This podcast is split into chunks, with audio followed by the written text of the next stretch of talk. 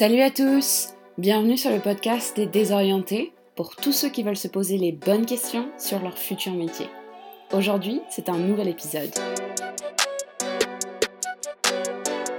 On sait aujourd'hui qu'un tiers des femmes au cours de leur carrière sont euh, victimes de harcèlement sexuel et 80% des femmes sont euh, victimes d'agissements sexistes. Vous avez entendu? C'est Elisabeth qui vient de parler. Elisabeth, c'est une brillante entrepreneur, fondatrice d'Equiwork, une entreprise dont la raison d'être est de sensibiliser le plus largement possible au comportement sexiste au travail. Comme à chaque épisode, je suis ravie d'enquêter avec elle sur son métier et d'avoir une discussion de fond, sans langue de bois et sans tabou. Bonjour Elisabeth, comment vas-tu? Bonjour Fatih, eh bien, écoute, je vais très bien, je te remercie. Top, je suis ravie de t'avoir sur euh, le podcast. Euh, merci beaucoup de passer du temps avec nous. Euh, je pense qu'il y a pas mal d'auditeurs et d'auditrices qui peuvent être intéressés par ton métier et en savoir plus sur comment on fait pour aider en fait à ce que les entreprises et les, particuliers comprennent mieux les enjeux du sexisme. Alors, du coup, pour commencer, ce que je te propose sur le podcast en général, on aime bien connaître le parcours des professionnels. Donc, mhm. euh, voilà, l'orientation, c'est vraiment un cheminement en général. Donc, c'est intéressant de, de, connaître un peu le tien, savoir par où tu es passé et comment tu en es arrivé là, tout simplement. Ok. Euh, bah, avec plaisir, je te raconte ça. Euh, du coup, bah, hum, je vais le faire plutôt dans le sens inverse, en revenant en arrière. En gros, j'ai terminé par une école de commerce qui m'a amené à devenir euh, chef de projet informatique pendant 10 ans, en moins de 10 ans, 8 ans, quelque chose comme ça. Avant de devenir entrepreneuse, mais ça on en parlera après, je suppose. Mmh Et avant de faire une école de commerce, j'ai fait une troisième année de sciences de l'éducation. en me disant à la fin de mes études, j'étais perdue, je ne savais pas ce que je voulais faire, que euh, encore une fois, j'allais essayer de me tourner vers euh, le fait de devenir professeur des écoles. Euh, et puis, cette troisième année a été, a été fatale. Je me suis dit non, non, mais ça va, ça va pas le faire. Je vais, je vais jeter les enfants par les fenêtres. Il faut que je change d'orientation. C'est comme ça que je suis allée en école de commerce. Et avant cette troisième année de sciences d'éducation, j'ai fait deux années de fac de théâtre parce que c'était une de mes passions. et encore avant, j'ai fait six mois de, STAPS pour devenir prof de sport. Euh, voilà, donc il y a dans mon parcours toujours un peu cette, euh, cette envie de, transmettre et de devenir, euh, bah, de transmettre, de devenir enseignante à l'époque ou institutrice. Et, et, voilà, et qui finalement n'a jamais abouti parce qu'à chaque fois, je me disais ah mais je vais être trop mal considérée dans la société, je vais être quand j'étais prof de sport, c'était ça. Je me disais vraiment, je vais être mal considérée, et puis mmh je vais être mal rémunérée. Euh, et donc tout ça était trop compliqué pour moi. Et donc à chaque fois, je me suis dit bon bah c'est pas grave, euh, je ferai ça mais ailleurs. Mmh je vois. Et donc du coup, euh, après l'école de commerce, il y a eu un cheminement sur l'enseignement, transmettre. Et après l'école de commerce, donc qu'est-ce qui s'est passé pour aller vers le, le, métier de chef de projet informatique Et ensuite, après, tu rebascules? Je suis sortie d'école, je savais toujours pas vraiment ce que je voulais faire. Euh, on m'a proposé ce poste-là, c'était bien rémunéré, c'était euh, euh, une sécurité. Je me souviens que quand j'ai signé mon premier CD, j'ai dit à la RH que c'était l'un des plus beaux jours de ma vie. C'est pas vrai.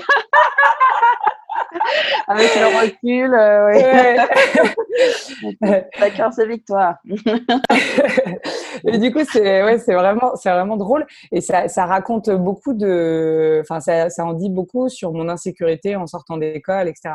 Mmh et voilà. Et comment tu as vécu alors ce poste euh, cet honneur bah, Du coup, euh, moi, j'ai beaucoup aimé, euh, moi qui suis très euh, collectif, famille, grand groupe, j'ai adoré travailler dans des boîtes du 440 où il y a des centaines, voire des milliers de salariés. J'ai adoré ça, en fait, le côté famille, mmh le côté beaucoup, beaucoup de projets oui, le côté, euh, on a une vision qui est partagée par euh, euh, un ou une leaduse, un leader, une leaduse, puis ensuite plein de cadres qui vont encadrer des équipes. Enfin, je sais pas, ça m'avait, plein d'encadrant, mmh ça m'avait beaucoup, enfin, j'ai aimé ce côté-là. Mmh Et puis après, bah, j'ai appris beaucoup de choses. Je pense juste de la culture d'entreprise de manière générale, comment ça fonctionne. Mmh. je pense ça, c'était c'était une bonne, un bon apprentissage du monde du travail. Donc ça, ça c'était le côté euh, positif. Après, euh, bon, non seulement je pense le sujet sur lequel je travaillais, euh, même si voilà, en tant que chef de projet informatique, toutes mes qualités du style rigueur, capacité à écouter, à, à, être dans l'analyse des besoins des autres et à les retranscrire de manière rigoureuse, etc. Et à les transmettre à d'autres, à parler d'une certaine manière à un certain corps de métier, d'une autre à un autre. ça, ça m'intéressait. Mais après, le fond, le fait de travailler sur des outils informatiques, ça n'avait pas forcément beaucoup, beaucoup de sens pour moi. Mmh. Euh, et ça potentiellement, euh, au début, me posait pas de problème, mais m'a posé problème à la fin. Et puis surtout, je dirais, euh, ça c'est l'une des choses qui m'a le plus marqué, c'est le sentiment que quand on entre dans le monde du travail, on est, on passe sous un rouleau compresseur, quoi. Mmh. on est, mmh. et, et, particulièrement, je trouve, en tant que femme, où on va tout d'un coup se plier à tout un tas d'injonctions, d'obligations, euh, à savoir euh, porter euh, des tenues du style des tailleurs, des robes, des jupes, des talons, se maquiller tout le temps. donc ça, je me, enfin, j'ai eu le sentiment que ça c'était quand même très fort comme comme injonction. Et surtout, j'ai l'impression que moi j'ai le sentiment qu'on n'avait pas le droit de dire grand chose et que si on pouvait être choqué par des choses qui nous paraissaient pas forcément éthiques ou pas forcément humaines, euh, parce que pour moi, l'entreprise, c'est quand même avant tout une aventure humaine. Et donc, mmh si c'est pas euh, à cet endroit-là qu'on investit beaucoup d'énergie, bah, à mon sens, c'est une erreur. Enfin, en tout cas, c'est au moins à cet endroit-là qu'il faut investir beaucoup d'énergie. Euh, en premier, quoi. Et, et, donc, ouais, ça, ça m'avait choqué. Moi, je me souviens que dans mes toutes premières, toutes premières expériences, dans mes stages, j'avais été très choquée par le fait que on n'était payé rien du tout quand on était en mmh stage et que on fermait les locaux, qu'on mettait le code, euh, et qu'on était les derniers à partir parce qu'on mmh. était euh, euh, dans du concret. Formidable, merci aussi. Ouais, c'est ça. Donc ça, ça, ça m'avait beaucoup choqué. Et après, le, ce qui m'a aussi beaucoup choqué dans, dans, les entreprises du CAC 40, c'était surtout, enfin dans certaines en tout cas, c'était que il y avait le côté j'ai retrouvé, en tout cas dans, dans, certaines grandes entreprises, un côté séduction un peu obligatoire, quoi. Hein, quelque chose dans le mmh. genre, euh, quand on est jeune et qu'on est une femme là-bas, on est, j'ai l'impression, en tout cas moi de mon expérience, que on était amené très vite à être face à des personnes qui étaient euh, beaucoup plus âgées que nous, euh, qui avaient 10-15 ans de, de, de maison, qui mmh étaient potentiellement des encadrants d'autres équipes, qui étaient des, des, collègues de nos chefs et qui se permettaient de nous faire des réflexions sur notre jupe, euh, sur mmh. notre robe, sur le fait qu'on était belle, euh, mmh. euh, avec des messages potentiellement sur la messagerie interne, alors que la personne on la connaît pas en fait. Ouais, ouais, et qui va nous écrire ah au fait je t'ai vu arriver mmh. aujourd'hui je trouvais que ta belle elle était ta robe elle était très belle etc. Et, et, je me souviens m'être dit en fait bah, qu'est-ce que qu'est-ce qu'on peut dire en fait? Ouais. Tu avais déjà un... ouais une forme de, de, de, choc, de, choc, face à ces, ces, comportements abusifs, en fait. Euh, je, bah alors, c'est marrant parce que à la fois, je pense que tout est un peu contradictoire. J'avais aussi intégré euh, ces mmh. relations-là, et donc mmh. limite, j'étais flattée. Euh, donc, je me mmh. souviens, mais ah, c'est flatteur, etc. Alors que, en l'occurrence, cet homme-là auquel je pense, lui, il était marié, il avait des enfants, et puis, enfin, ça n'avait pas lieu d'être, quoi. Ce propos-là par messagerie. Euh, et, donc, je me souviens qu'à l'époque, je m'étais dit, ah, c'est flatteur, etc. J'ai touché, euh, tout en étant quand même dans un certain euh, malaise, quoi. Ouais. dire, si j'avais pas été flattée, je ne sais pas ce que j'aurais pu faire. Et du coup, comment tu réagis à ce, par, rapport à ça tu, tu, te dis, bon, bah, c'est rien, on passe à autre chose Ou quand même, ça c'est suffisamment grave dans ton esprit pour commencer à te dégoûter un peu de ce milieu, en fait? Je pense que je pense que c'est pas c'est pas là que je m'en suis rendu compte. Euh, là, euh, euh, ce qui m'a un peu marqué, c'est quand les gens commencent à savoir que moi, à l'époque, j'étais avec un, avec un homme qui, je suis rentrée en relation avec un homme qui était dans cette même entreprise, mmh qui était externe lui aussi, parce qu'à l'époque j'étais externe. Et, et, quand les gens savent, mais potentiellement continuent un peu, ou enfin ça, ça c'est dérangeant. Il y a un côté un peu ah oui, qui met un peu la séduction. Ça, il y a quelque chose qui, qui, qui m'a potentiellement un peu alertée. Il y a mmh ça. Et puis après, euh, c'est diverses autres expériences où je me suis retrouvée sidérée face à des blagues à caractère sexuel qui vraiment m'ont mis mal à l'aise, que là, j'ai pris conscience qu'il y avait vraiment un problème et qu'il fallait changer les choses.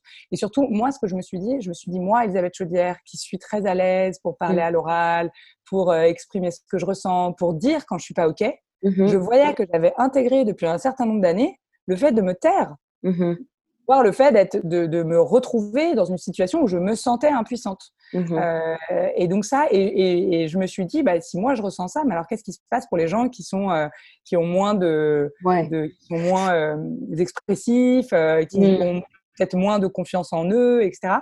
Mmh ou en elles. Et, et, donc là, je me suis dit, non, non, mais et je pense que j'ai quelque chose aussi de, je, je ressens ce besoin très très fort de défendre euh, de donner les moyens. Moi, j'estime que personne n'a à dépenser de l'énergie euh, pour euh, se défendre de, de, comportements sexistes ou de discrimination qu'il ou elle vit.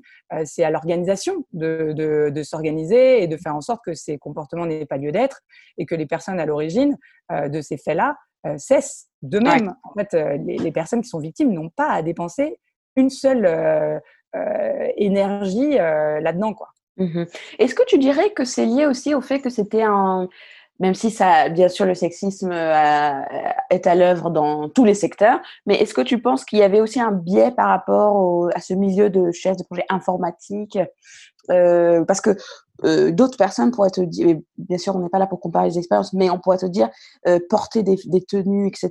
Et ces genres, d'injonctions, peut-être que c'est encore plus vrai dans un certain milieu Qu'est-ce que tu penses de ça? Ouais, Moi, je pense qu'effectivement, il y a des milieux qui sont particulièrement sujets aux, clichés, aux stéréotypes et du coup aux, mmh. comportements euh, potentiellement sexistes, par exemple. Et effectivement, des, milieux dans lesquels il y a une grosse majorité de femmes ou une grosse majorité d'hommes, euh, c'est des milieux qui potentiellement euh, euh, particulièrement dans le cas où on va, enfin là en tout cas pour mon expérience, des milieux où il y a beaucoup d'hommes, euh, il va y avoir une présomption d'incompétence de la part des femmes mmh qui sont là, euh, parce que c'est des métiers dits d'hommes avec des compétences dites d'hommes, le fait d'être ingénieur, de, d'être, d'avoir des compétences techniques, mmh. c'est souvent quelque chose qui, des, des aptitudes qu'on associe aux hommes.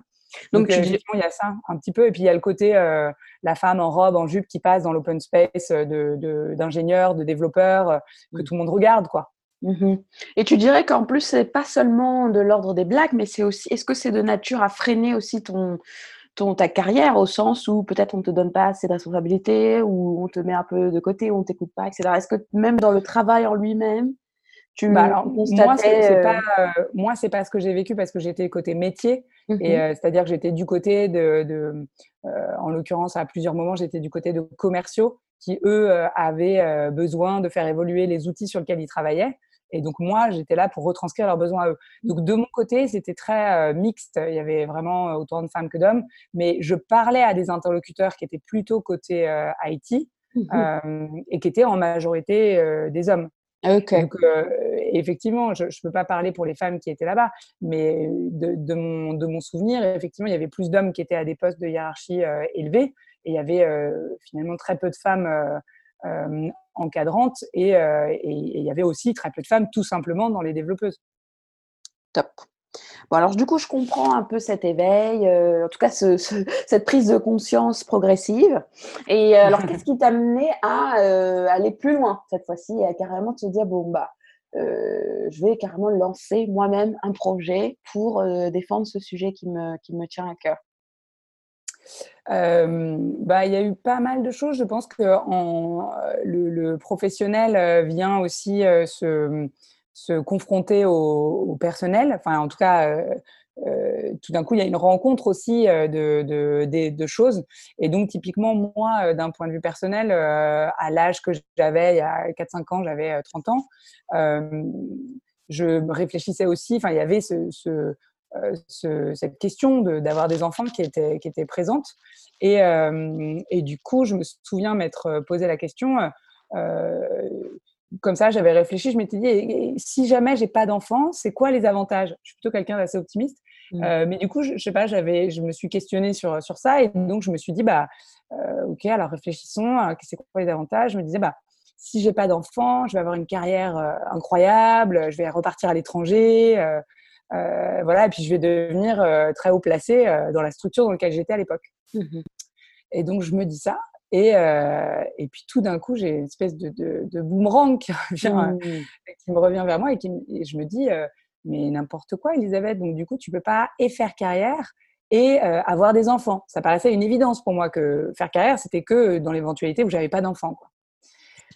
Et, euh, et, donc là, je me suis dit, mais comment ça se fait que tu penses ça? Et puis en mmh. même temps, quelqu'un m'a donné le, bouquin de Virginie Despentes de King Kong Theory. Mmh que j'ai lu et qui a été vraiment une révélation, je pense, qui mettait vraiment des mots sur ce que moi je ressentais très très fortement, à savoir le sexisme du quotidien, ces injonctions euh, normée, sociétale euh, de tous les jours. Euh, ces toutes petites choses banalisées où on dit c'est pas grave, on s'en fiche, etc. Mais qui arrivent tellement souvent qu'elles sont très pesantes et qu'elles ont un une influence très très grande.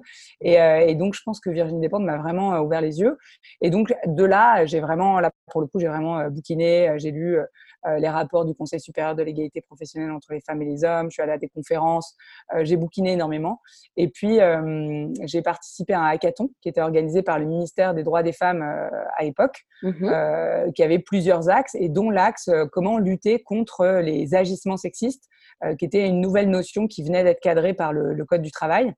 Euh, et donc euh, de lutter contre les agissements sexistes au travail. Mmh et voilà, j'ai, avec un petit groupe, on a répondu, enfin, on a proposé une solution euh, digitale, un serious game, donc une solution digitale ludique, qui mmh. avait pour but de sensibiliser très largement. L'idée, c'était de dire, tout d'un coup, on sensibilise une tour entière au sujet et, on en fait réellement un sujet. Et du coup, les, les, les comportements vont changer parce que il va y avoir une vraie discussion interne, quoi. Et, et, on a gagné ce, ce hackathon. Mmh et, euh, et, voilà. Et du coup, je suis rentrée du hackathon. J'ai, raconté un peu tout ça euh, euh, en interne. À l'époque, j'étais chez Accor Hotel. Et, et, ça a été très, très bien accueilli, accueilli. Donc, il y a pas mal de. quelques personnes au placé qui, qui ont échangé avec moi sur le sujet. Et j'ai senti qu'il y avait vraiment un intérêt. Et moi, à l'époque, ils m'ont proposé de le, de, le, de le, faire en interne. Et, et puis, moi, j'ai dit. Enfin, moi, à l'époque, je me disais, mais moi, j'ai besoin de. Enfin, le but n'est pas de sensibiliser que les collaborateurs de chez Accor. J'ai envie de, mmh mmh de, faire ça à grande large. Mmh et, euh, et, voilà. Et donc, du coup, euh, eux, ils, m'avaient, ils avaient vu mon évolution sur le projet, etc. Et donc, ils m'ont, ils m'ont accompagné euh, vers une rupture conventionnelle qui avait du sens par rapport à mon projet. Et, et voilà. Et donc, du coup, j'ai quitté Accor en, en novembre, je crois avec l'idée que tu lancerais ton propre projet pour, euh, pour faire ça donc à grande échelle. Tu avais déjà cette vision-là ou tu ou tu savais pas encore comment tu allais euh, orienter ta carrière dans, ce, dans cette direction? Est-ce que tu allais rejoindre un autre euh, projet qui existe? Est-ce que tu as tout de suite eu l'idée de faire ça toi-même en gros? Moi, je dirais que très rapidement, enfin, j'ai pas vraiment songé à intégrer une structure. Mmh Déjà, j'avais le sentiment qu'il n'y en avait pas ce qui était faux, mais il y en avait très peu. Ok, très bien. Parce que ça, c'est une euh, question, c'est-à-dire que si moi j'ai 16 ans ou je ne sais pas, et que je suis très intéressée par ces sujets, que je suis sensible à ça, que j'ai envie de faire quelque chose, la question c'est de se dire, est-ce que je dois être entrepreneur? Parce qu'il y a très peu de choses qui existent. Quelles sont les différentes structures auxquelles je peux euh, peut-être euh, m'affilier? Des associations, peut-être dans le gouvernement, il y a des, c'est un enjeu politique aussi. Tu vois, est-ce que tu as considéré les différentes avenues, comme en anglais, euh, possibles. Euh, moi, j'avais vraiment le sentiment qu'il n'y avait pas ce qu'on voulait faire. Et c'est vrai d'ailleurs, il n'y a, toujours pas ce qu'on veut faire, à savoir, il n'existe pas de. Enfin, il en existe de plus en plus. Mais nous, à l'époque, on voulait créer euh, vraiment des outils, des dispositifs ludiques pour sensibiliser à ces sujets-là. Et à l'époque, c'était vraiment, c'était encore le tout début de, de, du moment où on allait vraiment faire un sujet. Donc, il existait des entreprises comme euh, comme EGAE, etc., mais qui, qui, étaient plutôt sur du conseil, qui faisaient moins de formation, euh, et puis qui, qui, sont sur une pédagogie qui est un peu différente que celle, euh, qui, qui est différente de celle qu'on propose. Donc, euh, donc il n'existait pas d'acteurs, euh, il n'existait pas d'acteurs quoi, vraiment qui mmh faisaient ça. Mmh et puis surtout, moi j'avais, je pense que ce qui m'a animé, d'ailleurs c'est intéressant parce que après coup, je me dis, un entrepreneur, enfin une personne qui voudrait entreprendre aujourd'hui, je lui poserais vraiment la question qu'est-ce qui fait que tu veux entreprendre? Mmh mmh euh, Quelles sont les raisons? Est-ce que tu veux être ton propre patron ou ta propre patronne? Est-ce que euh, tu as besoin de, euh, d'avoir une grande, grande liberté dans ta veille, dans les produits que tu, tu construis, dans les services que tu construis, etc. Et que c'est pour ça que tu veux être libre? Est-ce que, enfin, je sais pas, mais ben, mmh quelles sont les raisons quoi? Effectivement, le, le, fait que ce soit uniquement le sujet Mmh euh, questionne. C'est-à-dire que si on veut euh, tout d'un coup devenir entrepreneur parce qu'on a un sujet qui nous plaît particulièrement, euh, c'est effectivement peut-être pas suffisant. Et moi, mmh je pense que j'avais j'avais vraiment ce besoin-là d'être libre. C'était mmh. vraiment très important de, de, ne plus, de ne plus faire partie d'une entreprise avec un chef qui me dise quoi faire et, et, une direction qui porte une vision qui n'est pas forcément la mienne. Je pense que c'est surtout ça qui était important. Et ce qui a fait vraiment la différence, tout à l'heure, je me posais la question, je me disais, mais qu'est-ce qui fait un entrepreneur aujourd'hui? Et je me disais, il faut la volonté de, de découvrir plein de choses et d'être, in fine, une boîte à outils. C'est-à-dire être capable de créer sa première newsletter tout seul, de la diffuser, mmh. de créer son site internet, de euh, communiquer sur les réseaux sociaux, de créer ses produits, euh, d'aller euh, trouver des fournisseurs pour les créer s'il y a besoin de matériaux, de se former euh, à tout un tas de compétences en fait euh, qui sont très très larges, mmh de devenir de devenir compétent minimum partout, mmh plus d'avoir une vraie vision, c'est-à-dire d'être persuadé. moi, en l'occurrence, la vision des Keyworks, c'est vraiment de sensibiliser le plus largement possible aux comportements sexistes au travail. Mmh c'est vraiment, moi, je suis persuadée que ça a du sens de sensibiliser largement parce que, comme je te disais tout à l'heure, avant, on sensibilisait euh, le CODIR, les COMEX, les personnes qui étaient très haut placées. Moi, je pense que pour qu'un sujet comme le sexisme, un sujet sociétal très fort, euh, change, enfin pour que les comportements changent, il faut que tout le monde puisse s'emparer du sujet. Donc, il mhm. faut proposer des dispositifs euh, qui donnent envie au plus grand nombre de s'intéresser, de pouvoir se déplacer mentalement et de changer ses comportements. Mhm. Donc, pour moi, il y avait un vrai enjeu de format. Je m'étais dit, on ne peut pas se permettre de faire du descendant, du présentiel. Ça ne marchera pas. je veux dire, euh, euh, ça ne fonctionnera pas. On n'arrivera pas à toucher les gens, surtout sur un sujet aussi sensible. Donc, j'avais vraiment ce. ce J'étais persuadée de ça. Et d'ailleurs, euh, en, trois ans, ça n'a pas changé. La, raison d'être est toujours la même et on est toujours en train de créer des nouveaux dispositifs qui soient innovants, etc. Après, on, on a une offre qui s'agrandit un peu à droite et à gauche euh, de, notre cœur de métier qui est la formation, la sensibilisation, en, trouvant des partenaires qui font du conseil ou qui font des enquêtes internes, etc. Mais, euh, mais voilà, je ne sais plus où je voulais en venir. Mais là où, en tout cas, le, but de ça, c'est cette vision et c'est pour ça que tu as voulu entreprendre, pour en revenir au choix d'entreprendre versus au choix de faire de la politique, par exemple. Est-ce que, est -ce que d'ailleurs tu l'as envisagé? Ah oui, alors là, c'est intéressant comme question parce que euh, moi, j'ai jamais envisagé de faire de la politique. Mmh euh, jamais parce que, euh, bah parce que je trouve que c'est très violent. Mmh et que quand bien même euh, c'est un sujet qui m'apparaît prioritaire et, et qu'il faut, qu'il faut traiter sur tous les fronts, moi je ne me sens pas du tout capable et je n'ai pas du tout, du tout envie mmh de faire de la politique pour voir les, les comportements de, de violence qui s'exercent dans ce milieu-là. Je n'ai pas du tout envie. Et vraiment, je me sens beaucoup plus à l'aise et beaucoup plus protégée, entre guillemets, à former et à sensibiliser euh, que à aller m'exposer euh, en politique. C'est vraiment, je pense qu'il y a vraiment ce, côté-là. et puis ensuite, il y a aussi quelque chose, c'est que moi, j'ai vraiment à cœur de d'être dans une vision très pratico-pratique. Mmh et je, je, pense profondément qu'à la fois des outils très pratico-pratiques où on va parler aux gens, leur expliquer les comportements qui posent problème, leur donner des outils pour y faire face, c'est indispensable. Je pense aussi que c'est indispensable de changer les process, les organisations, tout ce qui peut être systémique. Je vois bien que le sexisme est systémique, il est mmh. dans les comportements et il est systémique. C'est d'ailleurs pour ça mmh. que c'est un serpent qui se mord la queue et ça, ça ne cesse de s'alimenter. cependant, moi, euh, je, par exemple, quand on va dans les entreprises, on ne fait pas d'audit des process. On ne propose pas euh, euh, de changer les process internes. Mmh on propose toujours d'aller parler aux individus de leur, de, leur, de leur activité et de leurs tâches concrètes de tous les jours ou de leur comportement concret de tous les jours. Par mmh exemple, on, a développé un, un outil, on a développé un atelier de facilitation pour des travail plus inclusifs et égalitaires. Donc là, on part vraiment des pratiques de travail des gens euh, et on va se demander à quel endroit bah, potentiellement il peut y avoir des biais sexistes et ça peut poser problème. Et comment est-ce qu'on crée des outils garde-fous pour faire en sorte que le sexisme ne s'exerce pas dans leur travail ou dans leur pratique. Mmh. Et, euh, et, donc vraiment, on est toujours, euh, voilà, moi je laisse à d'autres d'aller parler à des comités de direction, à des DRH, etc., sur comment changer les organisations internes, les process internes, etc. etc. Mmh. Alors, pour, euh, je pense qu'on a fait un bon tour d'horizon de plaidoyer en fait, de ton pourquoi et de, et de pourquoi entreprendre. Alors juste pour être un tout petit peu plus euh, précis sur ce que tu fais aujourd'hui, est-ce que tu peux nous donner une introduction de ce qu'est Equiwork, des types de formations que tu fais, euh, pour, que, pour que ce soit très clair? Ouais, ok.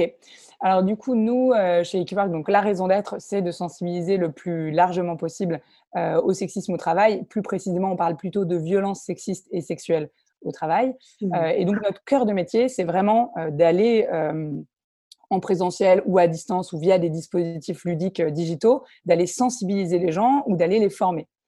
donc, on va parler à un grand nombre de, de, populations. On va parler à la fois aux collaborateurs, aux collaboratrices, aux agents, aux agentes, puisqu'on travaille aussi c'est public aussi parler à d'autres populations, euh, type euh, les encadrants, les encadrantes, les responsables d'équipe. Et puis après, à tout ce qu'on appelle, nous, le personnel clé, euh, à savoir les juristes, les personnels, tout ce qui est personnel RH, tous les représentants du personnel et la médecine du travail. Et donc là, on va, on va en fait, selon la population qu'on va avoir en face de nous, on va avoir une partie très différente sur la partie agir.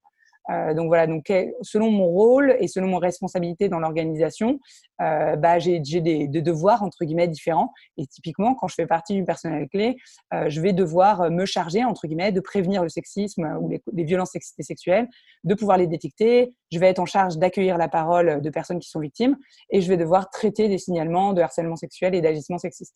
Et donc on les forme, on les forme à ça. Ok, alors en termes de chiffres, juste pour avoir une idée, donc tu travailles avec des grands groupes, quel type d'entreprise, combien de personnes formées aujourd'hui? Juste pour avoir un peu une idée de l'envergure de ce projet. Complètement. Euh, on a formé plus de 1000 personnes. Ah oui. Euh, en deux ans, parce qu'on va dire que la première année, euh, entre 2017 et 2018, on a vraiment passé beaucoup de temps à essayer de créer le Serious Game qui n'a jamais vu le jour finalement. donc en deux ans et demi, on a formé plus de 1000 personnes. Euh, quel type d'entreprise? Bah, On a des petites, des grandes. Euh, bah, par exemple, on peut, je peux le dire, euh, parmi nos clients, on a bah, mon ancien employeur, Accor Hotel, mmh. mais aussi on va avoir chez les grands Canal+, chez qui on est allé faire justement déployer notre dispositif par la réalité virtuelle. Mmh. dans d'autres grands, on est chez EDF en ce moment pour former les référents, les référents CSE, donc les référents qui sont donc, il y a plusieurs législations aujourd'hui, mais parmi les comités socio-économiques des entreprises, il y a forcément un référent harcèlement sexuel, agissement sexiste. Et nous, on forme ces gens-là. Euh, donc chez EDF, il y en a plein et donc on les forme tous. Après, pour les plus petites entreprises, on va avoir la Villette, par exemple, mmh. euh, chez qui on est allé. On va avoir euh, des universités. L'université de Nanterre, l'université du Havre, l'université de Paris 8. on est allé dans des plus petites entreprises, mais je pense que qui sont pas forcément connues du grand public. On va avoir Retail Minute, qui est une entreprise où il va y avoir, ils étaient 100 donc mmh ça, c'est chouette parce que quand on intervient dans des entreprises comme ça, ben, on peut sensibiliser tout le monde, euh, ce qui était le cas chez eux. Euh, donc on les a sensibilisés tous et puis après on a sensibilisé en particulier euh, la DRH, enfin, les deux référents. voilà, on a sensibilisé aussi chez Hopscotch qui fait de mmh. l'événementiel. Mmh voilà, et donc et là c'était très chouette aussi. On a fait, on a sensibilisé une centaine de personnes, donc on a fait sept ou huit ateliers. Euh, voilà. Et puis après, on sensibilise aussi le grand public. Euh, on a créé euh, deux, deux, ateliers ludiques. L'un qui est plus axé sur le fait de savoir identifier et nommer les choses, et l'autre qui est plus axé sur le fait d'agir. voilà. Et, et on, on, le fait, ça, on fait une fois par mois. Et alors, ton point de différenciation dans, cette entreprise que tu as créée, j'ai l'impression, en tout cas moi, ce qui me frappe tout de suite, c'est le côté ludique. C'est le côté aussi technologie, la réalité virtuelle. Est-ce, quels sont les éléments différenciants pour juste voir un peu comment tu... Quel est ton créneau? Oui, tout à fait. Euh, bah, du coup, chez Equiwork, nous, euh, l'idée, c'est vraiment euh, de donner envie au plus grand nombre de pouvoir s'intéresser au sujet, et donc, effectivement, euh, l'une des choses les plus importantes, c'est d'avoir le ludique. Enfin, de, en tout cas, aller chercher euh, différentes sensibilités. Mmh. Euh, et donc, typiquement, la réalité virtuelle, c'est quelque chose qui est très attractif, qui fonctionne très bien pour faire rentrer le sujet. Mmh. donc, ça, c'est un de nos outils. Après, on a un autre outil qui s'appelle le challenge digital et qui est en gros un challenge qui se passe sur cinq jours chaque participant tous les jours réponde à cinq questions et viennent donner des points à leur équipe. Et puis à la fin, il y a un podium final qui montre lesquelles équipes ont eu le plus de points. Donc mmh c'est très ludique, c'est compétitif. Il n'y a, a, pas de, de de nombre maximal de personnes par équipe et du coup ça crée une vraie émulation. Les gens vont, euh, vont aller chercher leurs collègues, viens rentrer dans mon équipe et répondre tous les jours euh, aux cinq questions pour qu'on soit euh, les vainqueurs du challenge. Mmh donc voilà, et donc on a vraiment ce côté ludique. Après, on a vraiment la volonté de créer des dispositifs qui touchent le plus grand nombre. Donc le challenge, par exemple, on peut mettre 2000 personnes sur le challenge et sensibiliser toute une tour d'un coup. Mmh. donc là, vraiment, l'idée, c'est de, c'est d'avoir des dispositifs qui permettent de toucher beaucoup de personnes. La réalité virtuelle, par exemple, c'est euh, à peu près 40 personnes sur le temps du déjeuner. Mmh. Euh, voilà, et puis après, on va avoir d'autres euh, outils, type des conférences, qui, elles, vont pouvoir accueillir à peu près 50 personnes, qui sont toujours des conférences ludiques. Mmh. donc là, basées, qu'on appelle Pictionary, l'attrape sexisme. Mmh. donc là, l'idée, c'est de, de, de, de, répondre, enfin, ils sont par équipe, ils répondent à des questions sur le sexisme de manière ludique. voilà. Et puis après, on va avoir des, euh, ateliers, euh, enfin des formations euh, d'une demi-journée ou d'une journée, et où là, on est plutôt entre 15 et 12 personnes. Mmh. Donc, les valeurs ajoutées, c'est vraiment le côté ludique, le côté on va toucher différents types de populations et plus ou moins, enfin en plus ou moins grand nombre, on va pouvoir avoir des dispositifs qui touchent vraiment beaucoup de personnes. et puis après aussi, une des choses qui est très importante pour nous, c'est le côté sans jugement, non moralisateur. Mmh l'idée, c'est vraiment de, de nous, on dit, euh, mmh. ouais, et puis on dit, on est, on est tous et toutes, on peut tous et toutes être à l'origine euh, la cible ou les témoins de comportements sexistes. Et ça, c'est vraiment quelque chose d'important pour nous. Alors, ce que j'entends aussi, donc moi, si j'ai 16 ans ou 20 ans et je suis intéressée par euh, créer ce propre projet de mon côté ou rejoindre une structure comme la tienne, je me demande quel est l'impact. Parce que tu dis toujours, il faut toucher plein de monde, nous, c'est très mmh important, c'est le sens de ma mission. Mais comment est-ce que vous avez une idée de, de l'impact final? C'est-à-dire que moi, je peux être sensibilisée à un temps T mmh et à l'instant T, comprendre et dans les faits, après, par la suite, dans la pratique, retomber dans mes vieilles habitudes. Donc, comment est-ce que vous gérez l'impact et le suivi, on va dire, de cette sensibilisation?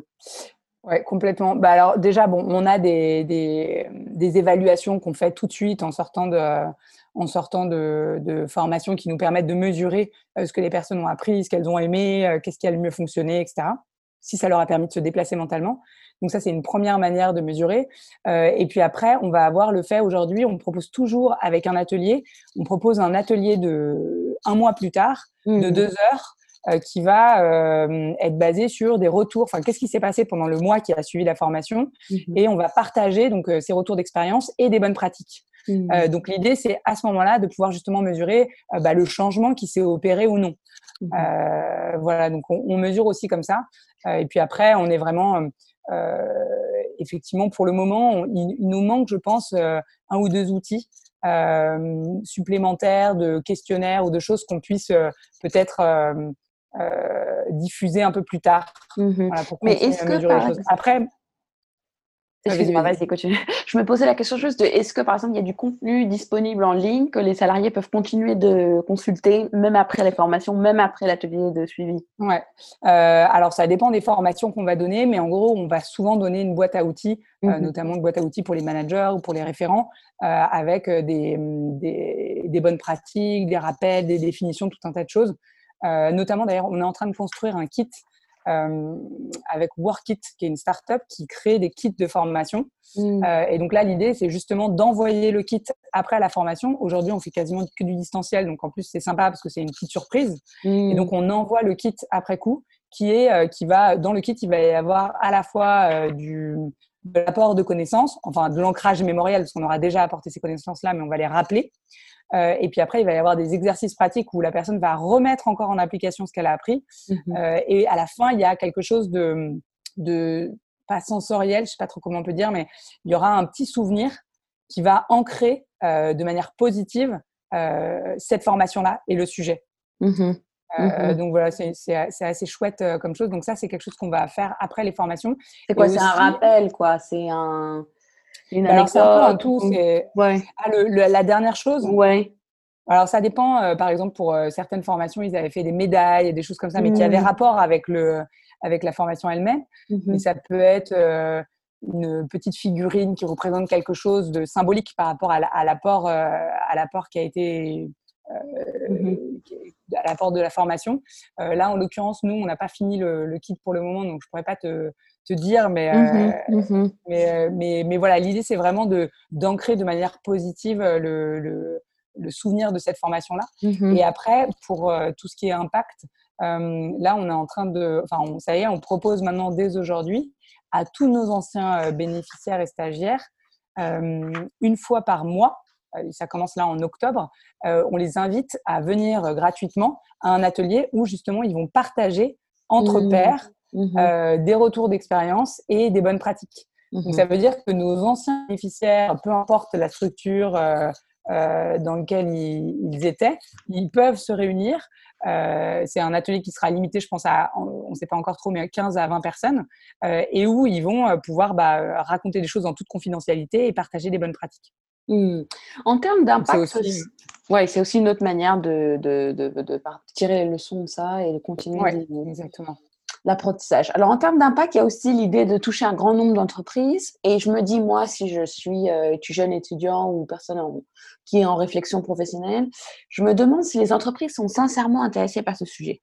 Tu vois, je me, je me pose la question, il y a évidemment un côté trendy aujourd'hui, un peu de tendance, même si c'est un sujet de fond tout à fait sérieux, mais il y a quand même aujourd'hui une tendance de fond. Est-ce que les, les entreprises, tu, le, tu vois un engagement croissant ou est-ce que tu vois quelque chose de l'ordre de il nous faut une, une formation, mais pas réellement d'implication mmh Comment gérer, si tu veux, les entreprises aussi qui n'en ont aussi rien à foutre, ça existe. Hein. Euh, je, enfin, je, je, je, pense, il existe autant d'entreprises que de, que de chefs d'entreprise hein, qui donnent le ton. Donc, s'il y a des chefs d'entreprise qui ne sont pas sensibilisés à ça, euh, dans l'entreprise, il ne risque pas y avoir de, beaucoup de progrès sur ce sujet. Donc, comment on fait pour aller donner envie à des entreprises et comment on fait pour euh, gérer celles qui sont un peu réticentes? Ouais. Euh, bon alors déjà, pour répondre à, ton, à ta question sur les entreprises et leur motivation de manière générale, mm. en fait, il y a des obligations légales qui font que les entreprises n'ont pas le choix. Mm. donc, tu vas avoir différentes lois, notamment entre guillemets une loi qui renforce la prévention en matière de harcèlement sexuel et d'agissement sexiste, qui impose aux employeurs de réaliser des actions de prévention, etc. Après, tu as euh, les référents. Donc, euh, quand tu es une entreprise de plus de 250 salariés, tu es obligé d'avoir un référent harcèlement sexuel côté employeur. Et à partir du moment où tu as un comité social et économique euh, dans ta structure, au sein de ce comité, il y a forcément un référent aussi harcèlement sexuel qui est défini. Mmh donc, ces gens-là, il faut les former. Mmh. et puis, donc, ça, c'est la première raison. Et puis après, une fois que tu as mis entre guillemets, euh, tu as commencé à investir sur ce sujet-là, euh, je pense qu'il y a aussi un déclic qui se fait. Puisque, mmh. euh, comme il y a des référents, du coup, il y a potentiellement des signalements qui remontent. Du coup, on apprend que, ah oui, même dans nos équipes, il se passe aussi des choses. Parce que souvent, le, le problème aussi, c'est qu'on pense qu'on n'est pas concerné tout simplement parce qu'on n'a pas mis en place de procédure de signalement, que les gens se sentent pas légitimes de parler, ou en tout cas qu'ils parlent et qu'on les entende pas. Mmh. et du coup, forcément, bah, on se dit, bah, je suis pas concerné par le sujet alors qu'on sait aujourd'hui qu'un tiers des femmes au cours de leur carrière sont euh, victimes de harcèlement sexuel et 80% des femmes sont euh, victimes d'agissements sexistes. Donc, euh, et, comme on en parlait tout à l'heure, il y a certains secteurs effectivement majoritairement masculins qui, où les, comportements s'exercent sont plus fréquents encore. mais en, moyenne, il y a beaucoup de comportements de ce style un peu partout, donc tout, le monde est concerné. Et, et donc, du coup, en général, moi, quand je les ai au téléphone, c'est souvent parce qu'ils ont décidé de mener des plans d'action. Alors, ils sont pas mmh ils n'ont pas forcément un budget extensible, un budget très important au début. Mmh mais ils commencent à faire des petites choses. Nous, ce qu'on dit, c'est que ce qui est vraiment indispensable d'avoir tout au début, c'est d'avoir une procédure de signalement qui permet de mmh remonter les cas. et puis, effectivement, de commencer à sensibiliser de manière récurrente pour que les salariés aient vraiment le sentiment que la direction en, pense que c'est un sujet et que ça n'a pas lieu d'être et que ça doit être sanctionné, etc. Mmh. Du coup, nous, en fait, pour être honnête, on est petit aujourd'hui, on, va très peu aller dans le dur, quoi. Voilà. Bah, mmh. Mmh. On va pas avoir des gens qui n'ont pas envie, en fait. Il y a tellement d'endroits où aller, où les gens ont envie.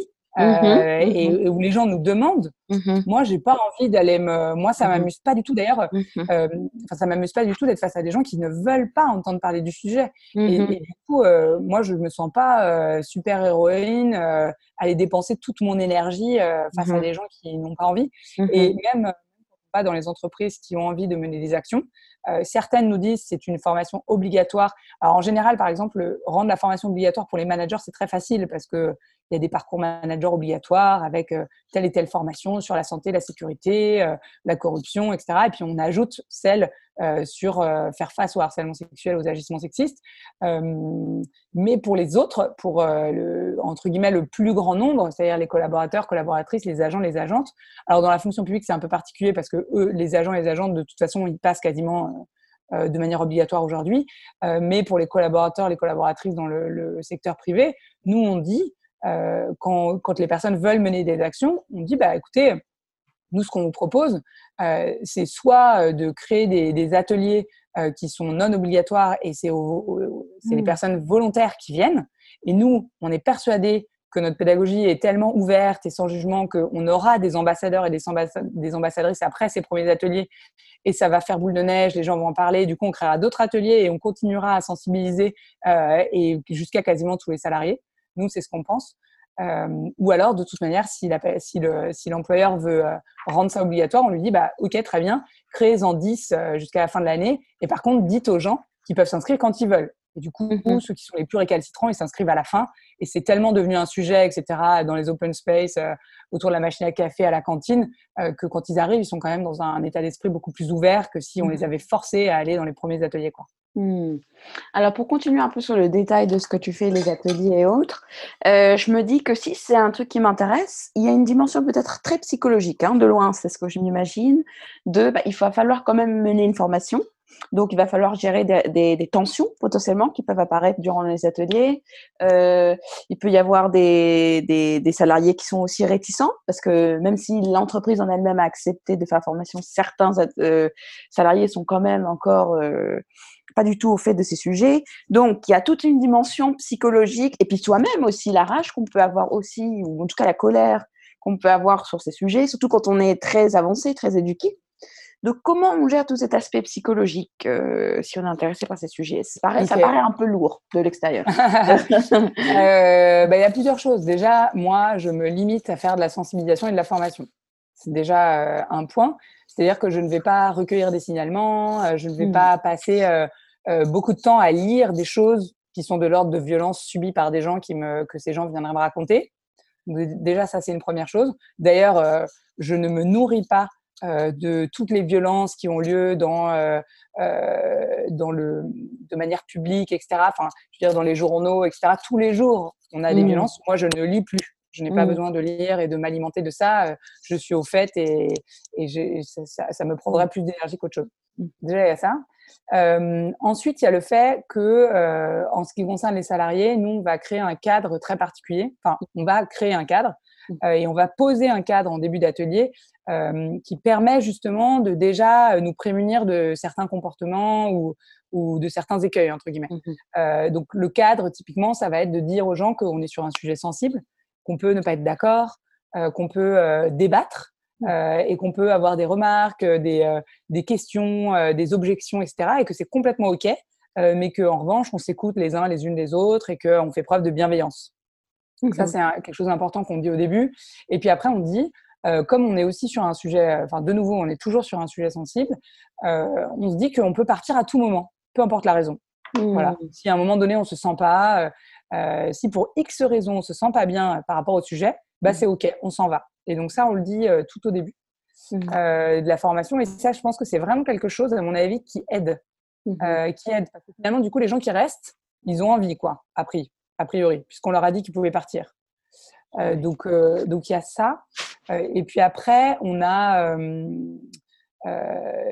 on a effectivement, moi, je pense que j'ai intégré naturellement de prendre une distance Mmh euh, par rapport à tout un tas de. Après, moi, j'ai beaucoup de.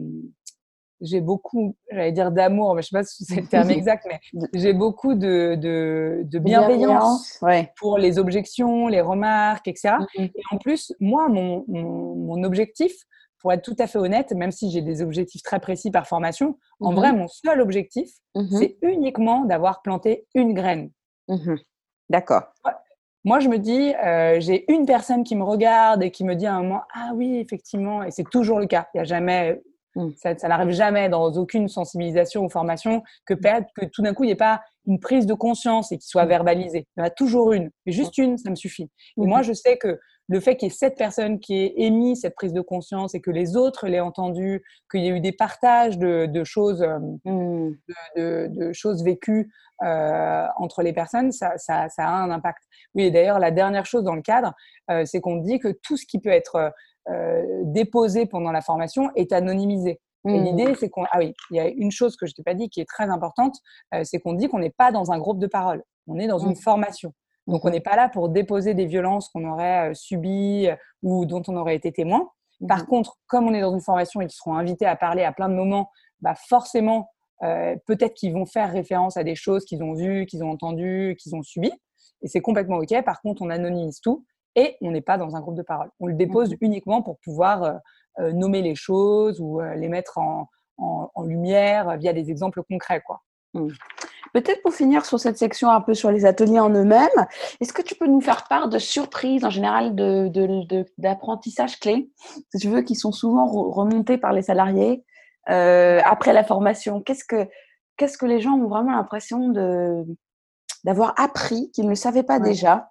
Euh, avant bah, je pense que euh, une des choses les plus les plus marquantes et qui m'a le plus surprise au début, c'est que les gens sont hyper euh, content de connaître les définitions légales. Ok. Donc ça, c'est... Euh, hmm. Alors nous, on les vulgarise après les définitions légales, mais je pense que ce qui, les, ce qui, ce qui fait tilt dans leur tête, c'est interdit par la loi. Et ça, hmm. ça a un, pouvoir, et je pense que c'est... Je ne sais pas si c'est culturel, si c'est français. En tout cas, je sais que le légal et les lois, ce qui est hmm. interdit dans la loi, ça, ça résonne particulièrement. Et donc, il y a souvent beaucoup de personnes euh, qui vont dire qu'ils ont aimé euh, le, passage sur les lois, euh, qu'ils ont appris plein de choses, etc. Et c'est vrai que quand on remonte la pyramide des, violences sexuelles en partant de l'agissement sexiste, en passant par l'outrage, par la discrimination, par le harcèlement sexuel, l'agression, le viol, en fait, les gens se rendent compte à quel point ils ne maîtrisaient pas du tout mmh. ces sujets-là. Ils pensaient avoir une idée assez précise de ce que c'était que le harcèlement sexuel. En fait, non. Mmh et, euh, et, et, il ne le différenciait pas des agressions, il ne savait pas forcément lequel était le plus grave, pénalement parlant. Euh, donc ça, c'est vraiment, je pense que apprendre à identifier et distinguer chaque comportement, c'est ce qu'ils préfèrent le plus. Euh, en plus, c'est un passage très ludique de nos formations où on, est, on a des témoignages sur les cartes, ils sont par groupe, ils trient chaque carte, etc. Mmh euh, et puis, j'allais dire un autre truc, c'est euh, tout ce qui va être partage de témoignages. Mmh. donc là, souvent, ils vont être très touchés parce que euh, quand on est sur euh, notamment, euh, enfin, c'est même uniquement sur le sexisme du quotidien où on va faire appel à la salle, à leur demander est-ce que vous avez déjà vécu ça, est-ce que ça vous a posé problème? En tant que témoin, en tant que victime, etc. Et, souvent, les collègues sont choqués parce qu'ils ne mmh. s'attendaient pas. Et mmh. donc, il y a certaines personnes, hommes et femmes, qui ont déjà chaussé leurs lunettes et qui voient les comportements sexistes, et d'autres qui les voient pas du tout. Et donc, du coup, tout d'un coup, les gens découvrent ah oui, toi, on mmh. t'appelle souvent ma belle, ça te dérange, etc., etc. Et donc là, il y a des, c'est marrant parce qu'il y a des vrais, euh, des moments d'échange en fait hein, entre les, les collègues qui tout d'un coup découvrent, euh, bah oui, que potentiellement ils sont, euh, comme beaucoup, dans beaucoup d'endroits, au sein d'une culture qui a banalisé les agissements sexistes et ça leur fait un, un choc. Est-ce que tu as aussi des débats? Parce que je me dis que quand même, comme tu dis, c'est assez sain d'avoir des débats. Même si ton objectif, c'est juste de planter une graine, c'est assez sain d'avoir des débats pour être sûr que, justement, ils ne suivent pas cette formation comme quelque chose de l'ordre de l'obligatoire, de je veux connaître la loi, je me, je me back, je fais le minimum, mais en réalité, mes, mes, mes pensées, ma, ma réflexion est toujours au même point. Donc, euh, ce qui est sain, c'est de se dire qu'ils vont oser aller exprimer des doutes, des, euh, des réticences. Est-ce que tu, tu, tu, tu, tu notes beaucoup de débats? On, note euh, pas mal de débats, effectivement, euh, notamment sur tout ce qui est agissement sexiste, avec un sentiment pas forcément partagé que ça pose problème. Et donc, on va avoir, souvent, on va d'ailleurs, on va souvent dire est-ce que ça vous dérange, est-ce que ça vous dérange pas?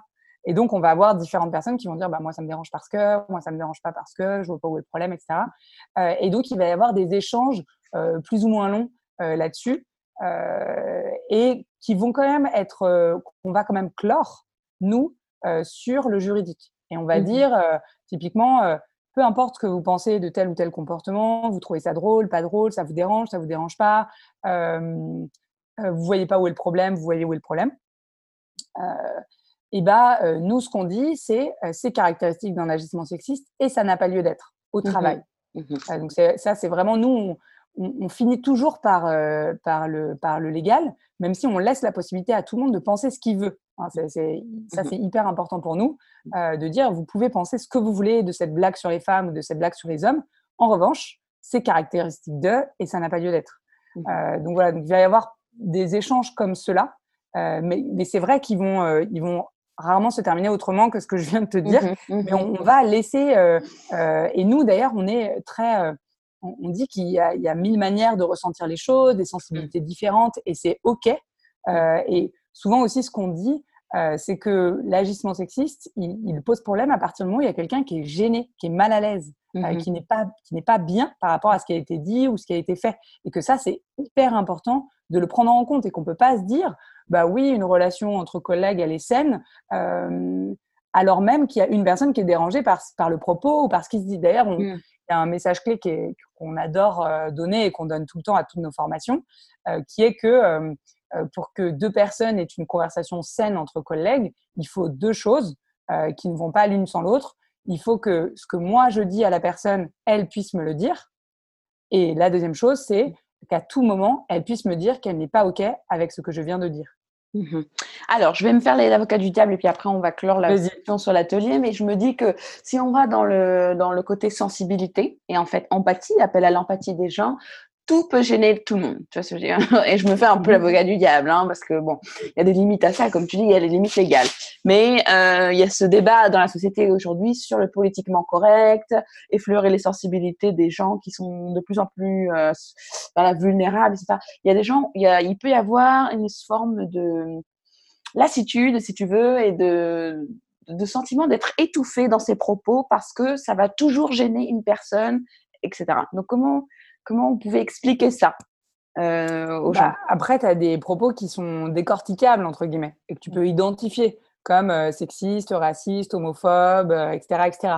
Et donc là, il n'y a, pas de finalement, pour moi, c'est la, loi est très claire. Tu, vois, mmh mmh euh, sur, tu t'en remets euh, vraiment à la référence légale. Moi, je, ah, c'est vraiment, euh, c'est vraiment notre point. Parce que l'argument de l'empathie, en réalité, il est un peu plus difficile à gérer pour les raisons. Bien sûr. voilà. Bien sûr. bah oui, complètement. Mmh, Donc nous, on revient effectivement en permanence au légal.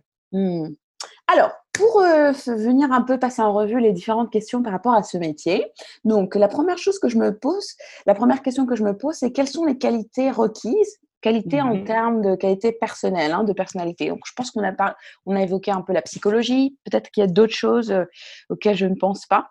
Euh, la psychologie dans un des aspects, mais pas le seul. Hein. Donc, qu'est-ce que tu, qu'est-ce que tu listerais comme qualité pour être comme toi? J'ai 16 ans, j'ai envie d'être Elisabeth.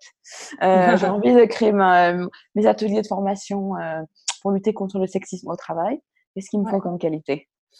Ben moi, je, dirais, je reprendrais ce que je disais tout à l'heure sur la boîte à outils, sur vraiment, euh, c'est-à-dire l'envie et le, la, curiosité de savoir maîtriser tout un tas de choses, mmh. euh, comme euh, gérer, enfin, je sais pas, ouvrir un nouveau compte en banque, le gérer, gérer ses notes de frais, savoir, enfin, réfléchir à comment se verser un salaire, gérer son salaire.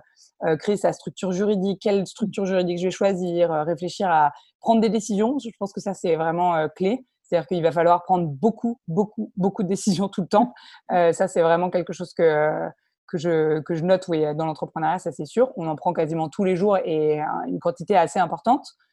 Euh, donc, il y a ça. Après, ben, il y a le fait d'avoir, de porter une vision et d'avoir envie de la porter, ou en tout cas de s'entourer de personnes qui puissent, à un moment donné, s'emparer de cette vision et l'alimenter, etc. Euh, ça, c'est, ça me paraît indispensable parce que si on n'a pas de cap, en fait, euh, bah, on, va vite euh, nulle part. donc ça, c'est important. Et puis après, je dirais qu'il faut développer la capacité effectivement à s'entourer et que ça, c'est vraiment... Enfin, il y a deux choses, je dirais. La capacité à s'entourer, c'est hyper important, c'est-à-dire la capacité à déléguer, à trouver des gens qui on a confiance, à leur déléguer des choses, à vraiment avoir, moi aujourd'hui, je trouve que je me sens, enfin, je me sens beaucoup mieux dans ce que je fais parce que j'ai un vrai réseau autour de moi, que j'ai des réflexes de ah bah, je peux faire appel à telle personne pour faire telle telle chose bah je vais peut-être demander à elle si elle n'a pas un contact là-dedans etc enfin, c'est le réflexe de, de, se faire aider. En fait mmh quand on est entrepreneur on est seul. Donc pour moi bah, seul on va pas très loin mmh et pas très vite. Mmh donc si on n'est pas entouré ça fonctionne pas. Donc ça c'est vraiment être capable de s'entourer ça me paraît vraiment indispensable. Et la deuxième chose que je voulais dire euh, c'était oui la deuxième chose que je voulais dire en fait même il y a deux, deux autres choses encore euh, c'est qu'il faut absolument savoir euh, pas savoir mais aller vendre. Mmh. que si on ne va pas vendre bah, il ne se passe mmh. rien en fait. Il n'y a pas de chiffre d'affaires qui rentre et mmh. on peut passer. D'ailleurs c'est le j'ai l'impression que c'est l'un des principaux problèmes des entrepreneurs et des entrepreneuses que je rencontre aujourd'hui, c'est qu'elles ne vont pas vendre ou qu'elles qu'elles ne savent pas. Et donc ça, c'est vraiment problématique. Et la dernière chose, c'est d'être complètement OK avec le fait qu'on va faire plein de choses qui vont pas fonctionner, mais mmh que ça fait partie du chemin. Et que je vais créer un produit, il va fonctionner un peu, mais pas vraiment. Je vais créer un autre qui va être totalement à côté de la plaque. Je vais en créer un autre qui va être génial et qui va tellement, totalement correspondre, mais qui a une cible précise, etc. etc. Et c'est vraiment en testant plein de choses en parfois euh, complètement en étant complètement à côté de la plaque ou euh, pile poil au bon endroit, euh, qu'on va finir par trouver des produits qui ont du sens, qui vont être récurrents, qui vont ramener du chiffre d'affaires et d'avoir de l'espace pour créer des nouveaux produits. donc voilà, il faut vraiment être ok avec le fait que, bah, franchement, il va y avoir plein de fois où on va, on va un peu être à côté de la plaque, on va se tromper complètement, mmh. on va faire des erreurs, voilà, mais c'est ok, ça fait partie mmh. du chemin. Est-ce que sur le fond aussi, euh, c'est-à-dire le contenu de ces formations, il y a quand même aussi des prérequis? Hein, Tu as parlé tout à l'heure de se renseigner, lire beaucoup. Euh, j'imagine que sur le fond, il y a certainement des compétences à avoir. Et aussi sur la forme, c'est-à-dire les supports de formation. Il faut quand même qu'il faut avoir tout un truc un peu de visuel, peut-être de film, de, voilà, aussi un peu de créativité. Euh, c'est des éléments importants aussi. Bah alors c'est sûr que moi, en ayant fait euh, 7 ans en entreprise, euh, j'avais quand même pas mal d'idées de tout simplement de comment est-ce qu'on crée une formation, de euh, quelles sont des modalités pédagogiques qui fonctionnent bien, etc., pour en avoir suivi beaucoup et potentiellement avoir formé euh, des, des, des, collaborateurs, des collaboratrices à utiliser des outils informatiques, mmh. donc avoir moi-même été formatrice. donc j'avais un peu ces idées-là et puis après je me suis fait même, enfin je me suis fait accompagner par à l'époque une, une, chercheuse en études de genre et de sexualité qui elle était encore plus baquée euh, sur le fond que moi. Euh, et qui en plus avait l'expertise euh, de l'ingénierie pédagogique mmh. et qui m'a transmis beaucoup de choses. Donc ça, ça m'a donc le fait d'avoir entre guillemets cette mentor ou cette personne vraiment partenaire du début qui m'a aidé là-dessus, ça a été vraiment un, un vrai plus. et puis après, il y a la formation continue tout au long de la vie, quoi. Alors on va être, on peut se former pour moi en ligne, via des webinaires, via des MOOC, euh, via des cours, des choses comme ça, ou même via des formations euh, présentielles ou distancielles qui nous seraient données par Pôle Emploi ou qu'on réussira à obtenir via le, via le CPF ou je ne sais quel autre euh, dispositif. et puis après, il y a tout simplement le fait d'aller voir d'autres gens qui font la même chose que nous, donc de, de s'inspirer de, de gens. Moi, je dis qu'on n'a pas de concurrents, qu'on mmh. est tellement nombreux, il y a tellement de, de, de, marchés différents, de segmentations différentes. Moi, Elisabeth Chaudière, avec euh, les 15 euh, euh, formateurs et formatrices qui m'entourent, je, je, je, je n'attire pas du tout les mêmes structures que des structures plus anciennes, qui sont plus, plus, plus, plus ancrées, enfin plus présentes sur le marché que moi depuis 10 ans, quoi. Mmh mmh et que donc c'est complètement ok et, et que donc faut pas hésiter à aller voir d'autres. Moi, j'ai beaucoup vu de. J'ai créé d'ailleurs des réseaux avec des personnes qui étaient qui dédiaient leur temps à l'égalité femmes-hommes.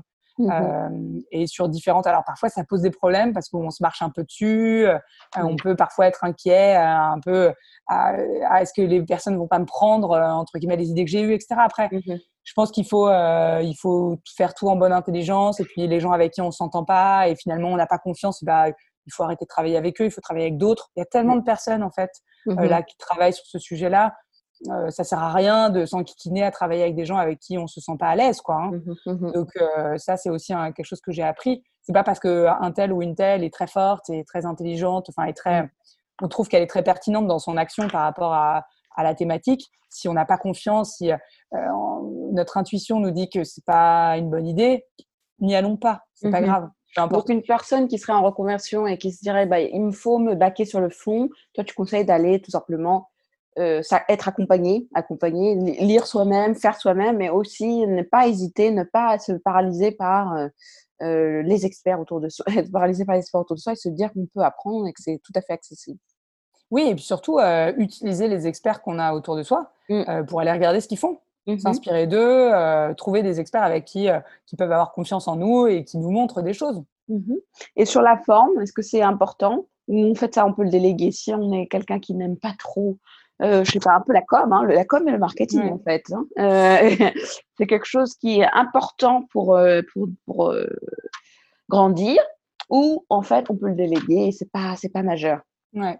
Bah, en fait, c'est compliqué parce qu'au début, euh, souvent, euh, tu vas être toi euh, le seul ou la seule à mmh. maîtriser vraiment ta vision, là où tu veux aller.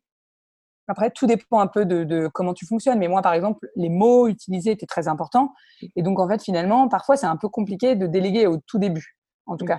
cas. donc, il va y avoir en tout cas une, même si tu fais appel à quelqu'un d'autre, il va falloir que toi, tu passes ton savoir, que tu exprimes exactement là où tu veux aller, ce que tu veux passer comme message, etc. Donc ça, c'est indispensable. Et moi, je dirais qu'en fait, de toute façon, au départ, tu es un peu obligé de tout faire. Euh, pourquoi? Parce qu'au début, tu n'as pas de sous. Mm. souvent, tu n'as pas de sous. Mm. Euh, et, donc, si tu n'as pas de sous, euh, bah, comment tu fais en fait? Tu peux pas faire appel à un graphiste parce qu'il va te prendre 500 euros pour faire tel ou tel visuel, telle ou telle maquette. Et bah, toi, tu les as pas. Donc, euh, soit au début, tu arrives à faire des, des, Tu peux aussi euh, trouver des, des, personnes que tu trouves compétentes, par exemple dans le domaine de la communication, tu aimerais qu'ils fassent ta pub et euh, tu leur dis, bah ok, et en échange, moi, je te donne telle compétence. Euh, bon, pour moi, en l'occurrence, c'est un peu compliqué parce que mmh ma compétence spécifique ne les intéresse euh, en général mmh euh, pas forcément. Mmh mais on peut échanger des contacts, on peut échanger d'autres choses. Hein. Après, on, peut, trouver des moyens. Mais donc, le, troc de compétences, c'est quelque chose qui peut pas mal fonctionner au début. Mais de toute manière, je pense que c'est bien. En fait, aujourd'hui, il y a tellement d'outils qui sont faits, qui sont quasiment gratuits ou très peu chers euh, mensuellement qui te permettent de faire ta communication, euh, ta newsletter, etc. Typiquement, tu veux faire une newsletter, tu vas sur Mailchimp, tu payes rien. Mm. Euh, tu veux créer des visuels en communication, tu vas sur Canva, tu payes rien. Mm. tu, veux, tu veux créer une présentation, voilà, pour le coup, tu utilises PowerPoint, tout mm. simplement.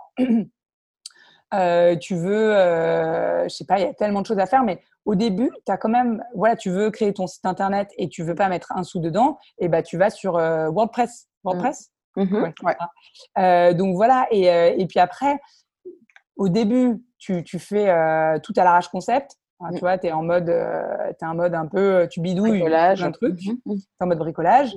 Euh, tu te fais aider par des copains, des copains, des copines qui savent faire telle et telle chose et qui croient en ton projet, etc. Et puis, quand tu commences à rentrer un peu d'argent, et c'est en ça que vendre tout de suite est hyper important.